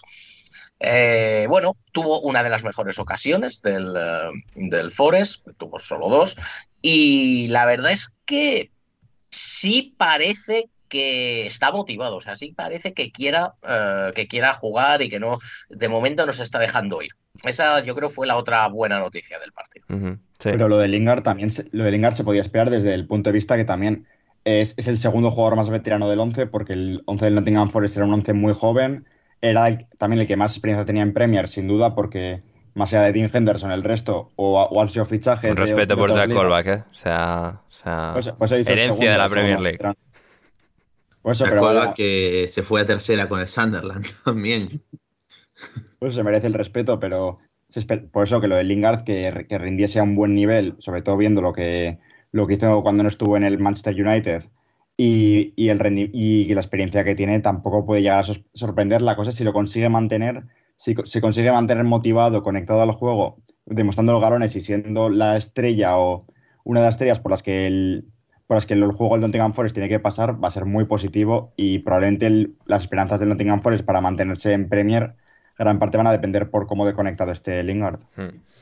Y si la ah, gente. Sí, sin duda. Y si la gente, eh, Borja. Es que si no, la verdad es que. Hmm. Sí, la gente, la gente TM que dice. La gente, no, la, gente, la gente TM debería escuchar, Borja. Si quiere más turra del Nottingham Forest todavía, si quiere adentrarse lo más profundo posible en todo lo que envuelve al Nottingham Forest y este año de, espectáculo que, vamos a vivir con el Forest en la Premier League. Borja, pueden escuchar ahora también ese concepto que, ha echado a volar, que por fin, o sea, se ha independizado tenía que, teníamos que dejarlo ir, teníamos que dejar que se expandiese para lo que puede llegar a ser el Minuto Forest, que ahora es un podcast en sí mismo, Borja, y que estará en la descripción el link para que la gente pinche, se suscribe y se suscriba y lo escuche. Sí, el Minuto Forest, efectivamente. Ahora, eh, o sea, como dábamos poco la turra con el Forest, eh, pues ahora damos la turra en, formato podcast. Sí, formato podcast completo, Forest de principio a fin completa todo, exacto, de principio a fin, todo, desde, desde que empieza hasta, hasta la salida, la careta de, salida, todo Forest, no, no se va a hablar de otra cosa, eh, hora, hora y pico de, del Forest, por si dábamos, por si alguien quiere la quiere, quiere seguir con, la turra, y claro, sí, sí, claro, hay que, hay que desarrollarse, ya habíamos salido del instituto, tal, entonces bueno, nos vamos, nos vamos a, nos vamos a la universidad, nos vamos a otra ciudad, fuera de casa, eh, nos independizamos, pero bueno, eh, vamos a seguir viniendo a casa, Ander, también te lo digo, ¿eh? ya te lo anuncio, vamos a seguir viniendo a por tapers y a hacer la colada. ¿eh? Efectivamente, las barbacoas de los domingos no van a faltar, la gente que no se preocupe, pero ahora es más, o sea, ahora hay más de nosotros, más podcast, más alineación indebida, más minutos Forest, más parenquitas, más, o sea, el, Liverpool, Borja, eh, Diego con Scousers, o sea, podcast por todas partes, o sea, la gente puede pasar la vida con nosotros y debería. Debería. O sea, la gente puede, puede ponerse uno detrás de otro y, irse, a dormir, despertarse, seguir con otro. o sea, y uno detrás de otro. Porque como además hay un día, un día detrás de otro, se van produciendo y, casi como si viviéramos en una comuna hippie. Hmm, efectivamente, efectivamente. Em, y nos quedan tres partidos eh, rápidamente a, resumir de la jornada Premier. Em, Héctor, Bournemouth 2, eh, Aston Villa 0. La última vez que el Bournemouth se estrenó en Premier League fue precisamente contra el Aston Villa en casa. Un partido que creo que ganó el Aston Villa, pero en todo caso, eh, en Dean se estrenaron hace siete años, ahora han vuelto y ahora lo han hecho con victoria con uh, victoria y no diría que fue empate, fue empate hace siete años en todo caso. Um, Héctor, aquí estábamos dándole de palos a Scott Parker. Yo me mantengo en que va a ser el primer entrenador despedido porque el Aston Villa se estrenó la temporada pasada en campo de un recién ascendido como el Watford y Cisco fue, uh, Cisco fue el primer entrenador despedido de la temporada, así que todo va según lo planeado, pero tres puntos a la buchaca del Bournemouth y centrazo espectacular. El, el segundo gol, bueno, el primero del Lerma, gol de Jefferson Lerma, noticia, pero luego eh, Solanke a un centro eh, precioso, espectacular de Lloyd Kelly. No, no, Kiefer Moore. ah, eso, Kiefer Moore, no Solanke, eso, Kiefer Moore, Kiefer Moore, efectivamente. Kiefer Moore, Solanke no hubiera metido eso en su vida. sí, sí, no, no, eh, Kiefer Moore, cierto. No, pues, pues no. A ver, yo, yo me he subido al carro del negativismo de Borja y, y he puesto a Scott como el primer despedido eh, no por nada, ¿eh? por el final de Championship que fue bastante malo y sobre todo porque no he fichado a nadie. Hemos fichado a Tavernier, que ayer lo hizo bastante bien, y se ve que a balón parado va a estar bien, pero al equipo le falta mucho. Lo que pasa es que el, Brasil de, Gerard no es Brasil y, le, falta, le falta mucha continuidad a Aston Villa. y se vieron un poco sorprendidos por Bournemouth con muchas ganas, la verdad. Eh, diría que con poco fútbol, pero muchas ganas. Y, y bueno, tres puntos, pues tres puntos más, más cerca de la salvación, que no sé cuántos serán, 42, 41, no sé a ver cómo es este año, pues bueno, pues a ver si conseguimos ganar ocho partidos y empatar 12 y a ver si nos salvamos. Hmm. Um, efectivamente. Pero, ¿cómo? ¿No, es que mm, no es que ahora Coutinho desde que había puesto un pie en la Premier era la reencarnación de Ronaldinho? Era la ¿Has visto, ¿Has visto el gol de Lerma? ¿Has visto el gol de Lerma, tío? ¿Cómo te pueden meter ese gol? O sea, en el, momento que, en el momento que te meten ese gol, Lerma, ¿eh? No. Sí. Lerma te y encima mete ese pasa gol. atravesando cinco personas en el camino. Y, y, y, y Gerard, Gerard, dijo que, que, o sea, que habían estado preparando y tal lo de las jugadas a balón parado. Y, bueno, menos mal, ¿eh? menos mal que los estaban preparando. A mí lo que, Joder, pues. a mí lo que, me, lo que más me jode, lo que más me jode de toda esta derrota es que Gerard tuvo los huevos de sentar a Tyron Mings y perdieron igual. Entonces, nada. Eh, Hombre, es que. Bastará Tyron poco Mins... para volver a verlo jugar, lamentablemente. No, es que Gonzalo, Tyron Means en el Vitaly Stadium solo ha hecho basura de partidos, por lo cual yo nunca lo pondría a jugar, aunque sea el equipo visitante, es normal. Efectivamente. Um, y uh, el Leicester, eh, por su parte, volvió a hacer eso que hace también, que es. Uh, mostrar cosas muy buenas y luego perderlo todo, que en este caso fue... Es una basura de equipo. ¿eh? 2-0 se pusieron arriba, que si Madison, que si Dewsbury Hall, que si remate espectacular de, de Castaigne, y el golazo de Dewsbury Hall 2-0 es una preciosidad de, de, disparo, que va al palo y entra y... Fantástico, pero eh, luego el Leicester pues se le, se le fue todo de las manos, volvió el Brentford, resucitó 2-1 y 2-2 con golazo de Josh Da Silva, Gonzalo, eh, apunte rápido, más allá de lo del Leicester. Sí, bueno, eh, interesante cómo el, el, Brentford pudo responder, sobre todo bueno, a partir del ingreso de los cambios que hizo eh, Frank dando entrada a Da Silva y a Luis Porter. No se había Ahí visto una remontada tablero. danesa igual desde lo de Eriksen, ¿eh? Sí, sí, sí. Creer. Es que, es que es espectacular eh, lo, lo que, como han, como han remontado el partido, como el Leicester obviamente se deja al final. Eh, un Leicester en el que atajó Danny Ward, recordemos, teníamos esa duda de quién iba a ser el, el que terminaría eh, ocupando ese lugar. Por lo que sea el bueno de Dani, está bien, no fueron lindos goles, todo. No apunta a lo que sea, a dar demasiada seguridad en el arco de los Foxys. Y bueno, creo que va a ser una temporada larga para ellos, ¿no? Al final, Mm. sí, se ponen en ventaja, demostraron quizás ciertas, o por lo menos cier- ciertas, de- ciertos detalles interesantes. Sobre todo al final siguen teniendo el talento de Madison, de Tielemans, de Dewsbury Hall, siguiendo lo que era esa línea de, desde que empezó a sumar minutos importantes la semana pasada, la temporada pasada, perdón. No está Ricardo Pereira, pero Castañe sigue demostrando también que puede ser un jugador útil para el equipo, pero con eso no alcanza, evidentemente, y más si en tu última línea Johnny Evans quizás no completó el mejor de los partidos y lo tenés también ahí a Daniela Martey, la cosa se complica un poco y a partir un, poco más por empuje que otra cosa por parte del Brentford con Chanel y Mbeumo quizás siendo los más destacados acompañando a Toney, al final Sí. eh, el Brentford pudo empatar eh, y Javi nos está poniendo en el chat que su Wenger por culpa de Rodgers está en menos 50. Vaya por Dios, qué, pe- qué pena más grande nos das, Javi. O sea, Estuve a nada, estuve a nada de poner a Dewsbury Hall y en vez de eso puse a Lingard que me hizo cero puntos, entonces nada. También Lingard, me- el Forest me ha arruinado el, el Wenger, imagino que Borja estará contento. Hombre, peor es lo mío Sí, que la puse sí. directa- peor es lo mío que puse de portero Y- a, a Daniel Iverson. a Daniel Iversen, muy bien. ¿Y Saliba? ¿Y Saliba cuántos puntos ha hecho? 20. Eh, Ve- si querés te lo busco mil. rápido, pero sé que hizo unos Siete, 8 puntos, creo que hizo, que para un defensor no está mal. Y, a- y hablando de las facturitas, a Héctor Crioc. Manchester United 1, Brighton 2. Dos goles, doblete en Old Trafford de Pascal Gross. Retomando exactamente donde lo dejó contra el Manchester United en abril. Pascal Gross, exhibición, el Brighton, fútbol líquido, lección de deporte, de fútbol, de clase y arte, de Gran Potter en Old Trafford. Héctor. No, a ver, yo vengo aquí a, a rendirme a, a Pascal. O sea, vengo a rendirme Bien. porque ha metido dos goles Bien. Y, y lo ha hecho clarísimamente porque debe escuchar la alineación de vida porque la pasada temporada metió dos goles. Con lo cual, ya sabéis que probablemente el resto de la temporada, si mete algún gol más, pues no sé, será como la, la ha metido Ramsey hoy. Cosas que ocurren y que. Hay que no ser demagógico seguramente- que es centrocampista, ¿eh?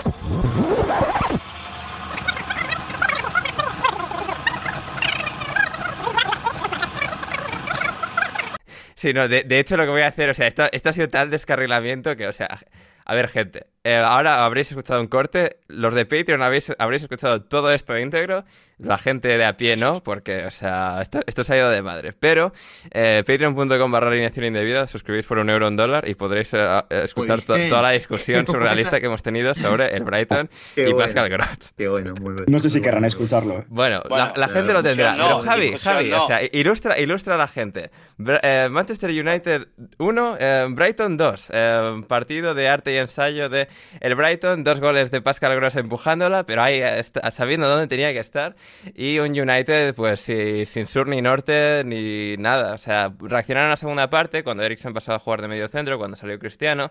Es decir, porque la primera parte fue, o sea, un horror eh, sin, sin fondo.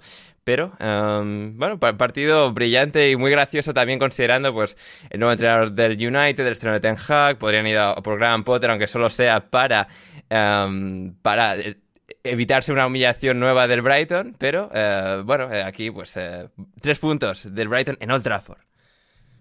Sí, la, primera parte del United es que fue una, fue una basura como las que nos tenía acostumbrados del año pasado. Pero es que yo lo he dicho en Twitter, insisto, acaba de llegar Ten Hag. Siempre decimos que el, que el United es un proyecto que dinamita constantemente. Hay que darle un proyecto a largo plazo y, como has dicho, Eriksen de mediocentro lo ha hecho muy bien. Lisandro también ha hecho un partidazo. No ha sido una exhi- exhibición, evidentemente, porque no va a hacer un central una exhibición. Perdiendo con el Brighton es muy poco probable que ocurra. Correcto. Y, pero ha, ha estado bastante bien, sobre todo teniendo en cuenta que estamos acostumbrados a Maguire, a Varane, a Lindelof, Warwick Bailey. Y, pero sí, la primera parte ha sido nefasta. El, el Brighton tampoco, sin hacer un partidazo, ha, estado Moses, Moses Caicedo, que ha estado espectacular, tanto en, sobre todo en la primera parte. La primera parte sí muy graciosa porque empezó el United muy bien, pero a medida que no le salía nada, es como que el se lo iban entregando el partido al Brighton y luego McTominay, pues de repente por el centro quiere tirar para adelante, pues porque ya está harto de que no le salga nada y claro, le roban la merienda entre la lana y, Mo- y Caicedo, que es una locura, y el Brighton tira para adelante y dos goles y espectacular todo. Es que ya no solo eso, tú imagínate cómo de mal, cómo de mal tiene que ser el partido del Manchester United para que uno de los jugadores más destacados haya sido Welbeck y sobre todo sin balón. Porque Mm. ta- tanto, tanto presionando como con- combinando con sus jugadores ha hecho un partidazo. Trossard es un jugón, lo ha hecho, lo ha hecho, lo ha hecho espectacular, ha estado todo el rato eh, moviéndose de un lado para otro, siempre bien posicionado, siempre bien posicionado. Y pues Caicedo también un partidazo, como he dicho antes. Y el United es que ha empezado bien, luego en, ataque Rashford ha estado horroroso, tampoco no, ha definido nada bien, Sancho bastante desaparecido, eh, Bruno Fernández tampoco ha tenido el protagonismo que tiene que tener, entonces han ido viniendo abajo.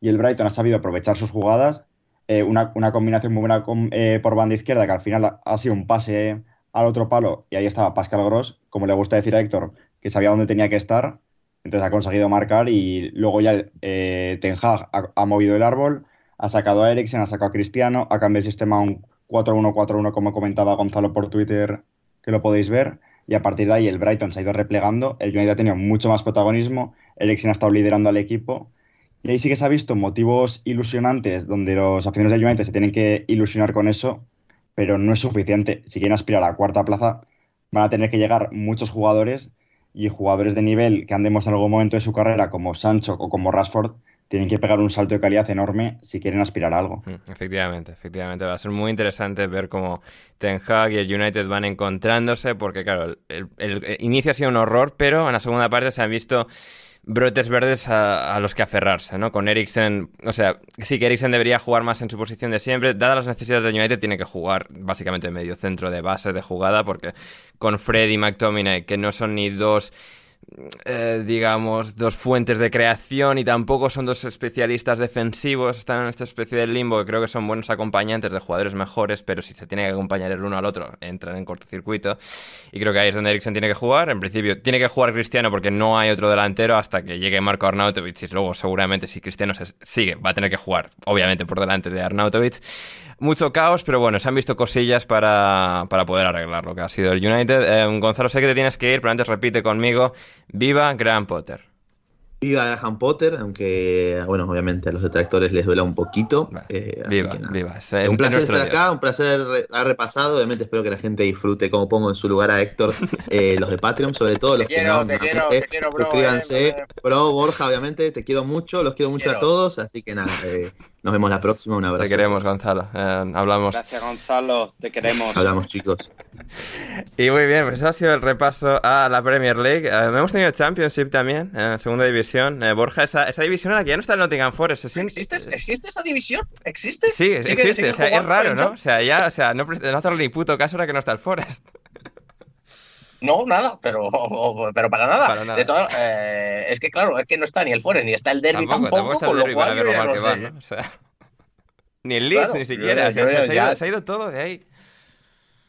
Claro, yo, es que ya no es. Yo creo que esa yo creo que esa división los partidos no se deben de jugar, no se deben de estar jugando. sacarán eh, el resultado, aparecerá por sorteo, supongo, generado por ordenador. De, hecho, de hecho, el, Coventry Rotherham que se tenía que jugar en el día de hoy eh, ha sido aplazado porque el campo no estaba eh, apto para la práctica del fútbol. Es que claro, claro, es que en eh, en Coventry se han estado se han estado jugando, se han estado jugando los partidos de rugby a 7 de los, de los mm. juegos de la Commonwealth. Entiendo, claro. Y han estado ahí tranca para adelante, para adelante, claro. han estado, sí, varios días, además las, ya sabes, los partidos de eh, las competiciones de rugby a 7 eh, no son solo un partido y punto, no son partidos muy cortos, entonces son pues se jugaron ahí todos los partidos, todos, la competición masculina, la competición femenina, desde la fase de grupos hasta la final, bastante a lo largo de unos cinco días seguidos, uno detrás de otro, y además el tiempo en el Reino Unido es que está siendo muy, muy seco, haciendo mucho calor, eh, muy complicado, imagino, mantener el césped del, eh, estadio del, del, Coventry y esa supongo que habrá sido hmm. la, razón. Yo no lo he visto, pero vamos, pero ya me puedo imaginar cómo, cómo estará, claro. Sí, efectivamente. Um, Héctor, ¿alguna cosa que te gustaría destacar? Eh, por cierto, una, cosa que estaba, que estaba ahora pensando, ya no te quejarás de que, de que no vea la Premier League, Ander. Eh, no, no, no. O sea, no, ya ahora, o sea, ahora ya ves religiosamente un partido por semana, ¿eh? Claro, un partido por semana, efectivamente.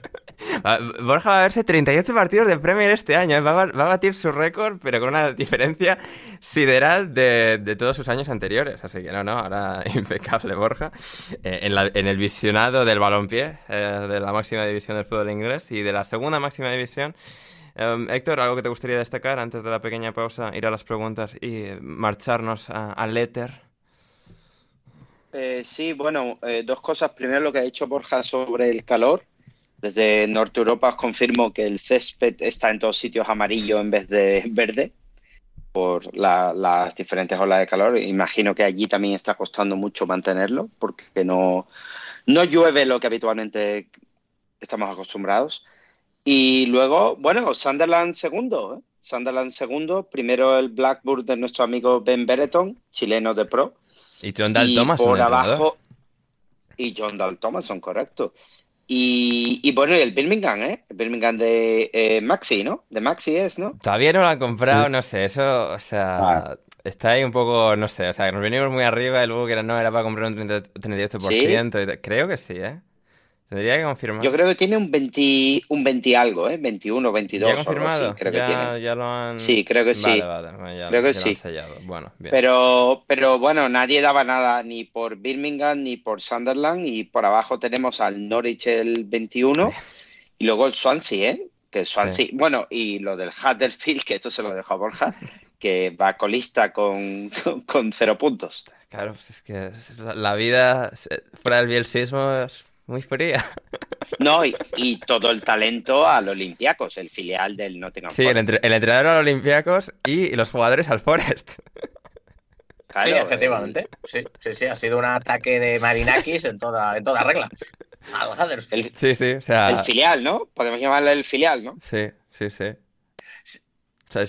la, panadería del Forest. Ha ido Marinakis ahí, me sí, dos baguettes y también el horno, si puede.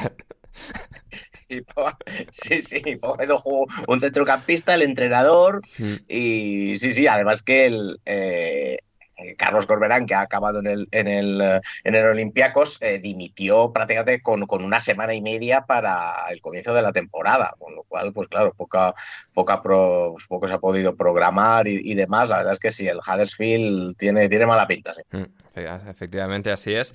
Y muy bien, vamos ahora con una breve pausa, transición musical y volvemos con mucho más, con las preguntas en alineación indebida.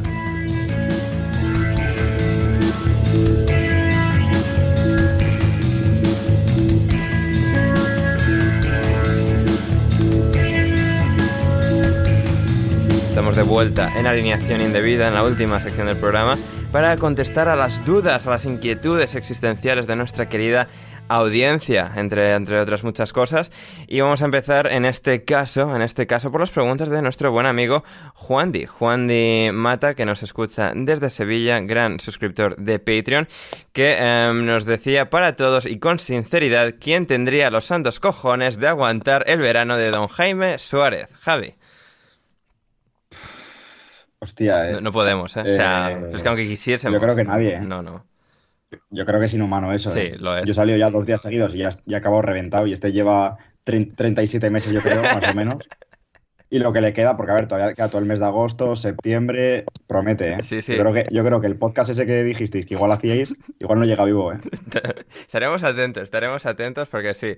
nos preguntaba Esteban em, también a ese respecto preguntaba a mí, eh, Andrés, espero que procedas a invitar a Jaime Suárez a un programa de Patreon para que relate su verano. Si llega, o sea, si llega de una pieza de vuelta a Madrid, lo haremos, lo haremos porque el verano de Jaime Suárez es una locura. Héctor, eh, porque además no pierde la sonrisa, ¿eh? O sea, nos habló el otro día sin voz y destrozado, pero Jaime Suárez redobla la apuesta y pa'lante.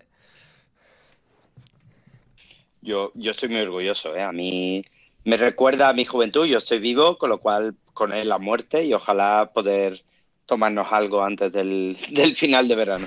No, pero eh, lo, peor es que la foto que mandó ayer eh, por Discord, porque para los que eh, no estén en Patreon, en el, en el, Discord del Patreon va mandando fotos actualizando cómo va su verano, mandó una fotografía que es con un gorro bastante, con un sombrero bastante peculiar, con un cubata en mano y una camiseta que lleva, que la camiseta es de negrita, ¿eh? Camiseta de ron de 7 euros, es lo, de lo más lamentable que he visto. ¿Eh? ir a un festival con una camiseta de una marca de ron y encima del, uno de los peores rones que hay. Yo, yo soy muy fan, ¿eh? Sí, sí, sí. Yo soy muy fan.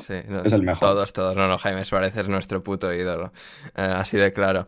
Em, para Héctor, quiero saber, Juan, si el primero en caerse era Scott Parker, ¿por qué me da la sensación de que Steve Cooper corre más peligro? No, no, no. Y, no he mirado el calendario, ¿eh? Pero que va, que va. Lo ayer a ver, es que no tiene ningún sentido, y he visto un resumen largo, que le ganáramos ayer a Aston Villa, excepto que Gerard no sé qué está haciendo. Pero ahora mismo, Juan de, por ponerte en, perspectiva, tenemos al City, al Arsenal, al Liverpool, Wolverhampton y Nottingham Forest. Probablemente durante, durante o después del partido de Nottingham Forest ya echarán a, mi querido Parker. Hmm. Así que hmm. que no, que no, no, que no se engañen. Es lo probable, sí. Para Borja, siento tener solo un viaje al extranjero en todas las vacaciones y que sea esta semana, de verdad, dice Juan de. ¿Qué, le vamos a hacer? ¿Qué le vamos a hacer? Eh, no se lo tendremos en cuenta. No se lo tenemos en cuenta, no, no, no en absoluto. Que queremos a Juan de a pesar de estas pequeñas cosas. Sí, sí. Um, Castillo nos pregunta para todos, ¿el empate del Fulham frente al Liverpool puede considerarse como la primera victoria moral de la temporada, Javi? Totalmente. La primera de muchas, además, espero, ¿eh? Sí, sí, sí. Ah, sí, no, el Fulham tiene pinta equipo de victorias morales, así como los dos últimos años que estuvo en Premier, ¿no? O sea, ni puntos, ni moral, ni nada en absoluto. Este año ya veremos los puntos, de momento uno de tres, pero eh, de moral parece que pueden ir cargadísimos eh, en esta nueva temporada. Después de, que, después de que lleves como tres meses vacilando a Sepe con que el Fulham va a descender, te veo que supongo que seguirás pensando que va, a descender, pero te veo sorprendido, ¿eh? A ver, sorprendido sí, porque obviamente pensaba que, iban, que el Liverpool les iba a meter 5, o sea, esto yo lo pensaba. Em, y sí, sí, sí, no, yo tirando al CB, creo que también es gracioso y tal, se ve que lo siente em, muy hondamente al Fulham, pues eh, es divertido. Pero no, la verdad es que las primeras eh, impresiones del Fulham son fascinantes, porque claro, pensaba que iban a ser lo de siempre y quizás es que Djokovic y Parker no eran entrenadores como para competir a tope en Premier y Marco Silva sí lo es. Eh, giros del destino improbables. Tendremos a Christian eh, durante el próximo mes, espero, para que nos explique qué está pasando con Marco Silva. Pero de momento, fantásticamente. Eh, el Fulham. Em, ¿Qué más tenemos? ¿Qué más tenemos? Tenemos a, a, a Kike Quintanar. Em, Héctor, top 3 de superpoderes de mierda. creer en Salivá, ser argentino y defender a Gross.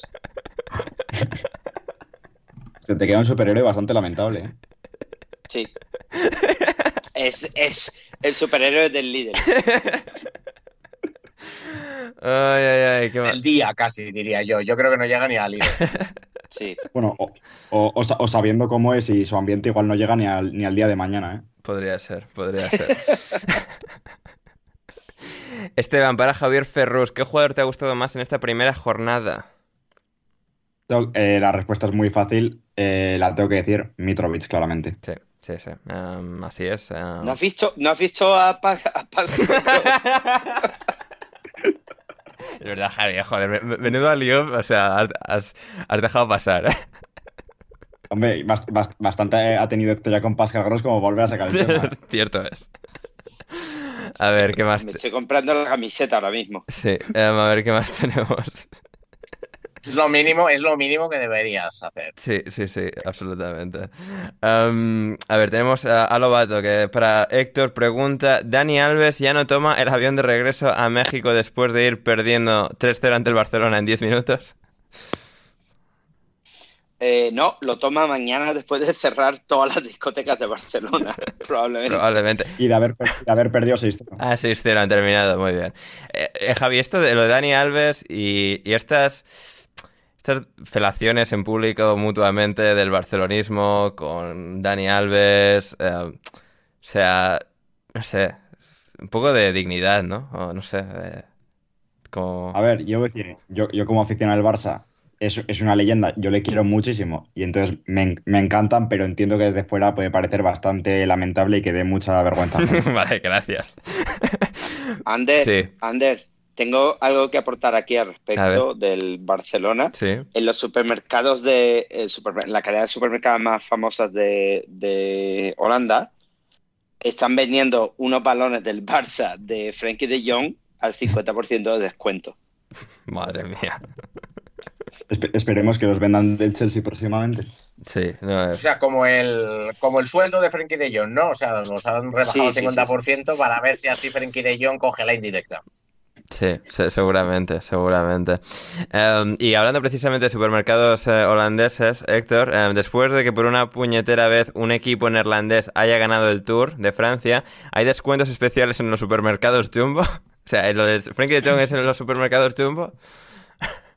No, no, es en Albertheim. Ah, vale. Pero mañana prometo ir a mirar. Bien. Pues mañana eh, tengo un mañana miro y mando y lo pongo en Discord, o sea, la gente que no esté en Discord, por favor, ¿qué estáis haciendo? Sí.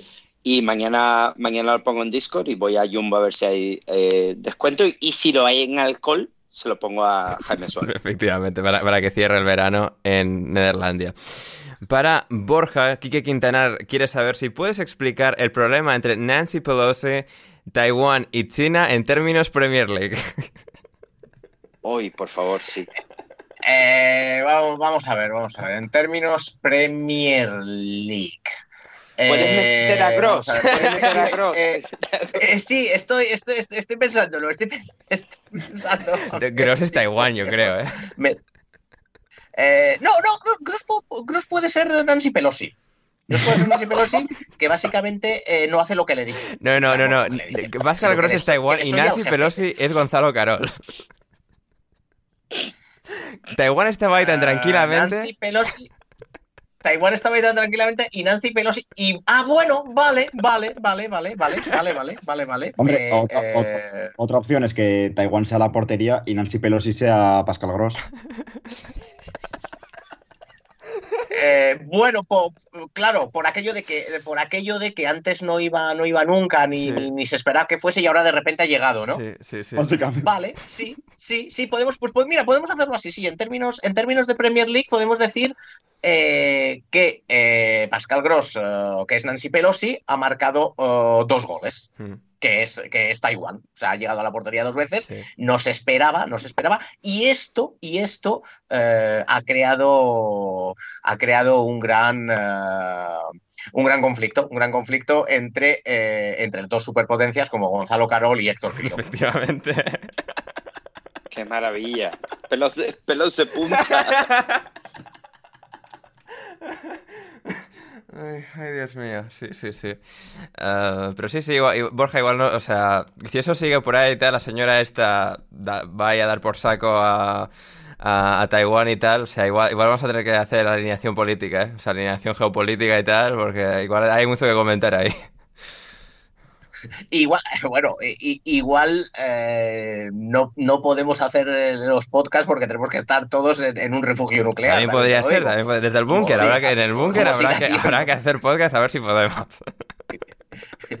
Porque como, como, siga toquenle- como le siga tocando las narices a China, a ver si se nos van a enfadar, ¿eh? Sí, sí, además esta Hombre, señora es- es un random, o avance sea, es pasando. como, madre mía. Es, una, O sea- es un avance pasar del, del cobertizo a un búnker, ¿no? Sí, sí, sí, efectivamente. Efectivamente, El co- El cobertizo ahora reforzado con, con- con acero y con hormigón y con lo que sea que haya que reforzarlo.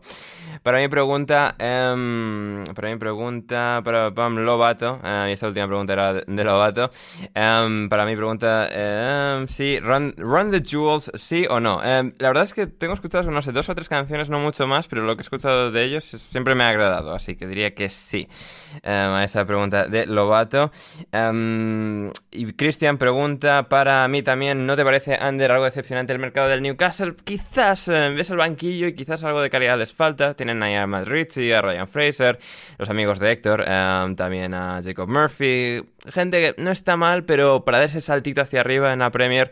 Además del 11 titular, que es muy bueno, y tienen a Sven Botman en principio de suplente, con Byrne y Shard todavía en la defensa de titulares.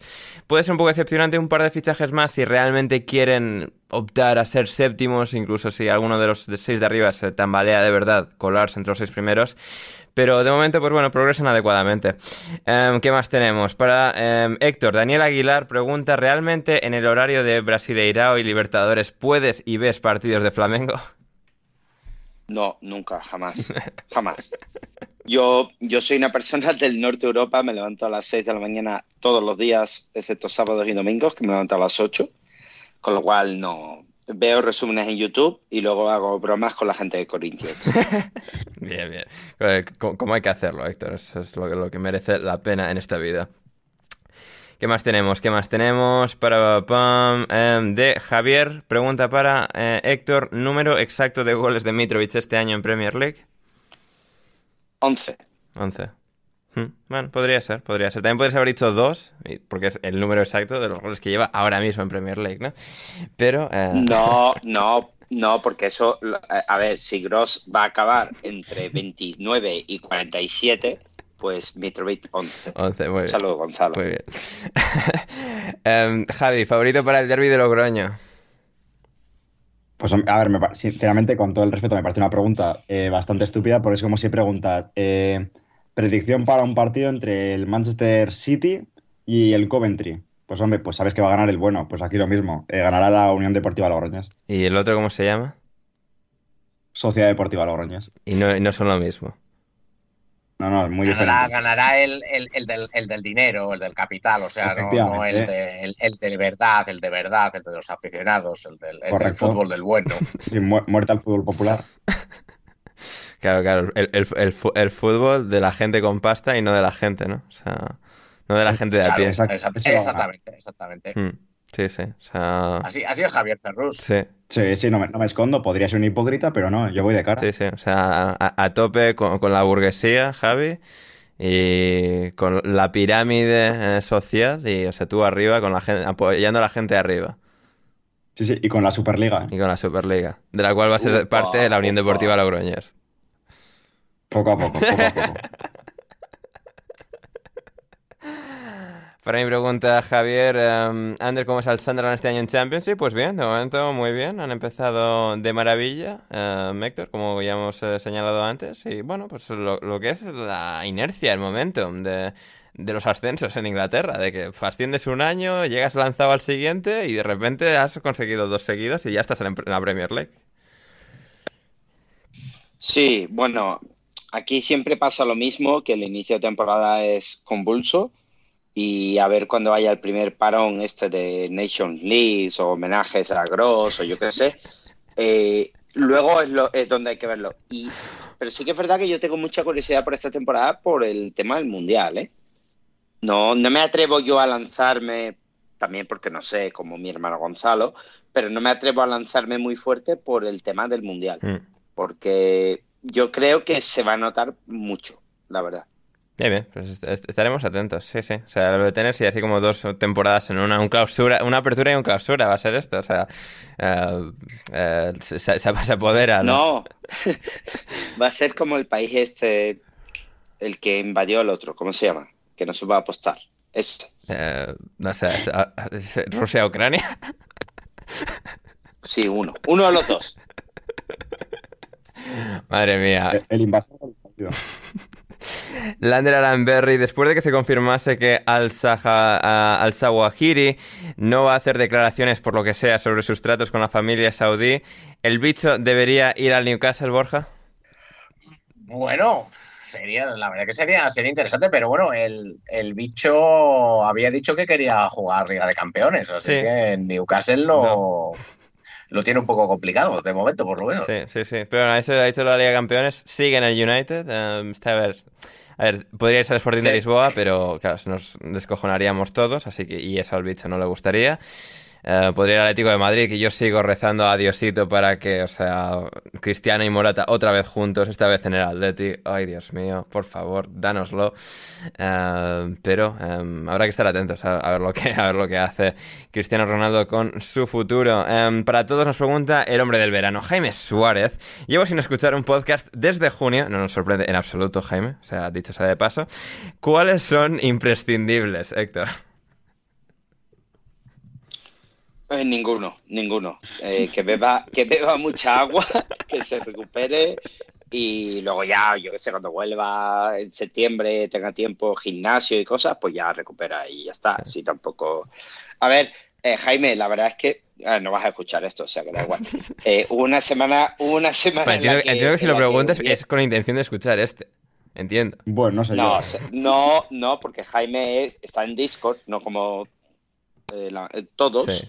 Toda esa gente entiende, que nos escucha pero que no está en Discord. Claro, que no saben, no saben nada. Pero Jaime, eh, tú lo que tienes que hacer es beber mucha agua, esto es fundamental, el día después. Y luego durante septiembre, octubre, pues como no haremos podcast cada día, espero, oh, oh. Eh, podrás... No le eh, espero, he dicho, espero. Pues podrás, podrás, podrás ir a estas semanas donde hubo podcast cada día, con lo cual tienes para elegir. Sí, sí, sí. No, ver, aquí, o sea, yo diría que las dos referencias del verano tienen que ser eh, GSEA en Karagutsu parte 1, que además en ese estuvo Borja, y eh, GSEA en Karagutsu parte 2, en la que Jan también, o sea, es o sea, una, una, locura ese programa en el que nos cuentas... Eh, puede escuchar el Minuto Forest también. También, ¿no? hombre, hombre, por supuesto, sí, sí, también, por supuesto. ¿no? El Minuto Forest, a ver, que no tiene acumulado todavía del verano, habéis hecho el piloto, pero después de eso también con el Minuto Forest, por supuesto. Y sí, sí, no, o sea, a ver, Jaime, hay que, hay que escuchar a Jan hablarnos sobre lo, los pavillons, es decir, los puticlubes de Ankara y un montón de fascinantes anécdotas anécdotas más de, del fútbol turco y de GC y de, pues, eso fue una, una cosa brutal. Um, muy bien, antes de despedir, um, nos queda una última cosa que no sé si habéis visto, que esto estaba pensando ahora, que no sé si lo habréis visto. Um, ¿Habéis visto a Eric Cantona des, eh, deslizarse por un tobogán? No. No he tenido gusto. Pues a, a, o, ahora os, os, voy a enseñar las imágenes y con esto nos vamos por hoy.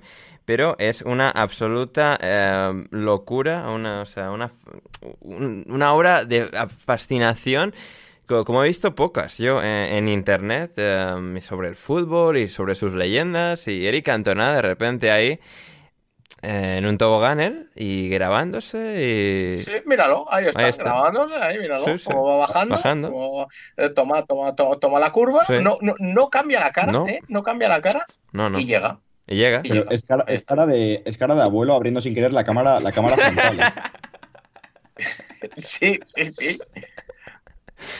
¿Sabéis, no, además, ¿sabéis negocia, que... negocia bien las curvas, ¿eh? Negocia bien las curvas, sí, ¿eh? Sí, Yo no veo ahí... sí. Eh, Borja, ¿sabes que a Eric Antonal le he visto en la Feria de Sevilla y en la Feria de Jerez? No me extraña lo más. Pero te digo que en la Feria de Jerez él a mí no me podía ver, porque iba como... Tampoco sorprende, ¿no? Iba un poco como Jaime Suárez, ¿no? Eh, sí, no quería decirlo, pero sí, exactamente. Estaba canalizando su Jaime Suárez eh, interior. A las, a las 5 de la tarde.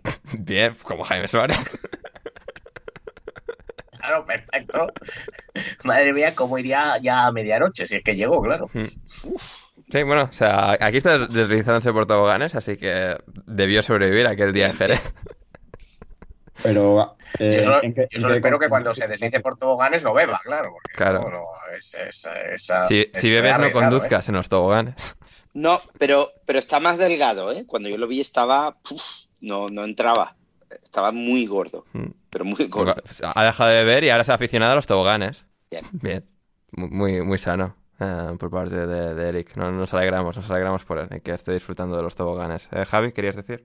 No, no, que, digo que viendo cómo se ponía alcohol y ahora viendo que, se dedica a subir vídeos tirándose por toboganes, igual muy bien no le dejó. pues... pues yo no fui, Javi, yo no fui. Yo no fui, por si acaso. No fue culpa de Héctor.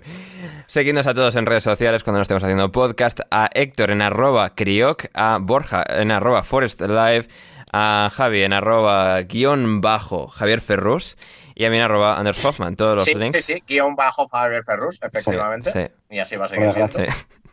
Bueno, y, aprovecho por si acaso, en el caso remoto de que el señor eh, Francisco Javier Fernández Ferrus escuche esto, en Twitter llamado arroba Javier Ferrus, no ha puesto ni un solo tweet, no ha dado ni un me gusta, cámbiate el nombre, por favor. Voy a insistir, voy a ser muy pesado, cámbiate el nombre. Bien. Eh, Javi, pues eh, te, apoyamos a tope en esta causa. y eso, están todos los links en la descripción, gente, y de ahí pinchad y, y dad a seguir, dad a seguir a todos nosotros y también a suscribir. Eh, si no os habéis suscrito ya a Alineación Indebida, hacedlo, pinchad ahí en Spotify, en iVoox, en Google Podcast, en Apple Podcast, donde sea que nos escuchéis y también en Minuto Forest, que ahora es su propio podcast independiente. Ha, ha crecido, ha expandido sus alas cual mariposa y, ahora em, es su propio programa, así que tendréis el feed también, el link al feed del programa de Minuto Forest en la descripción. Vais ahí también, os suscribís. Que se suscriban, que se suscriban también, por supuesto, por favor, al, Minuto Forest. Sí, que, lo hagan y además Bruno está en el primer programa también, ¿eh? que, calidad de, repleta. Sí, sí, ahí, ahí vamos. O sea, es para. Es un no parar. No parar, no parar. No parar, gente. Podéis pasar la vida entera escuchando nuestras voces, diciendo tonterías, pero, o sea, esperemos que, lo paséis bien. Aún así, haciéndolo, eh, tanto como nosotros eh, nos lo pasamos haciéndolo, eh, creando todo este contenido demente, absurdo, maravilloso. Nos vamos, nos vamos por hoy. muchas gracias a todos. Gracias, Borja, por estar hoy con nosotros. Nada, gracias a ti, gracias a todos los oyentes por llegar hasta aquí y recuerden, eh, escuchen, suscríbanse al Minuto Forest. Efectivamente, gracias Javi. Eh, gracias a ti y gracias a la gente también por haber aguantado y que se suscriban a Patreon si quieren escuchar a Gonzalo gritar en una discusión sobre Pascal Efectivamente, gracias Héctor. Nada, gracias a ti, Ander, a Borja, a Javi, a Gonzalo, por supuesto, y a Fabio Silva, que lleva dos goles, eh, un gol cada 70 minutos, y creéis que está olvidado, pero no, aquí no nos olvidamos de él. No, nos olvidamos de él, esperamos 46 goles de él esta temporada en el Anderlecht en Bélgica antes de volver al Wolverhampton la temporada que viene en Championship quizás, o quizás no, porque ahora va a llegar también Gonzalo Guedes y el Wolverhampton va a seguir tan ricamente como siempre con sus portugueses en la Premier League. Y nosotros seguimos con los podcasts en alineación indebida, volvemos el próximo jueves, patreon.com barra alineación indebida, vais a suscribir 5 euros, 5 dólares con 50 y lo tenéis todo ahí, todos los archivos de la última temporada lo tenéis a vuestra disposición y también el Discord, divertidísimo Discord que tenemos en alineación indebida con toda la chavalería. Yo soy André Iturralde, muchísimas gracias por estar al otro lado y hasta que nos volvamos a reencontrar, pasadlo bien.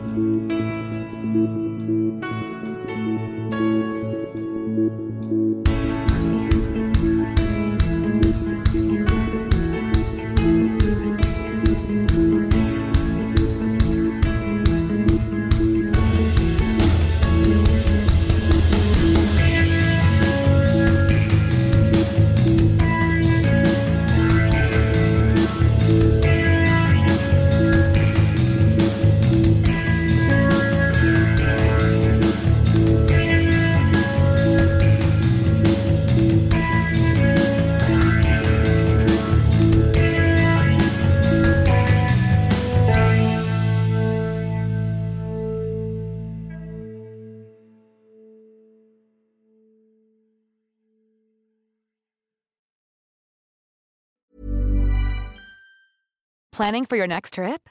Elevate your travel style with Quince. Quince has all the jet setting essentials you'll want for your next getaway, like European linen, premium luggage options, buttery soft Italian leather bags, and so much more.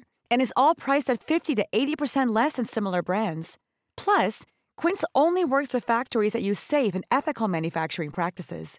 Pack your bags with high-quality essentials you'll be wearing for vacations to come with Quince. Go to quince.com/pack for free shipping and 365-day returns. Mom deserves the best, and there's no better place to shop for Mother's Day than Whole Foods Market. They're your destination for unbeatable savings, from premium gifts to show-stopping flowers and irresistible desserts. Start by saving 33% with Prime on all body care and candles. Then get a 15-stem bunch of tulips for just $9.99 each with Prime. Round out Mom's menu with festive rosé, irresistible berry chantilly cake, and more special treats. Come celebrate Mother's Day at Whole Foods Market.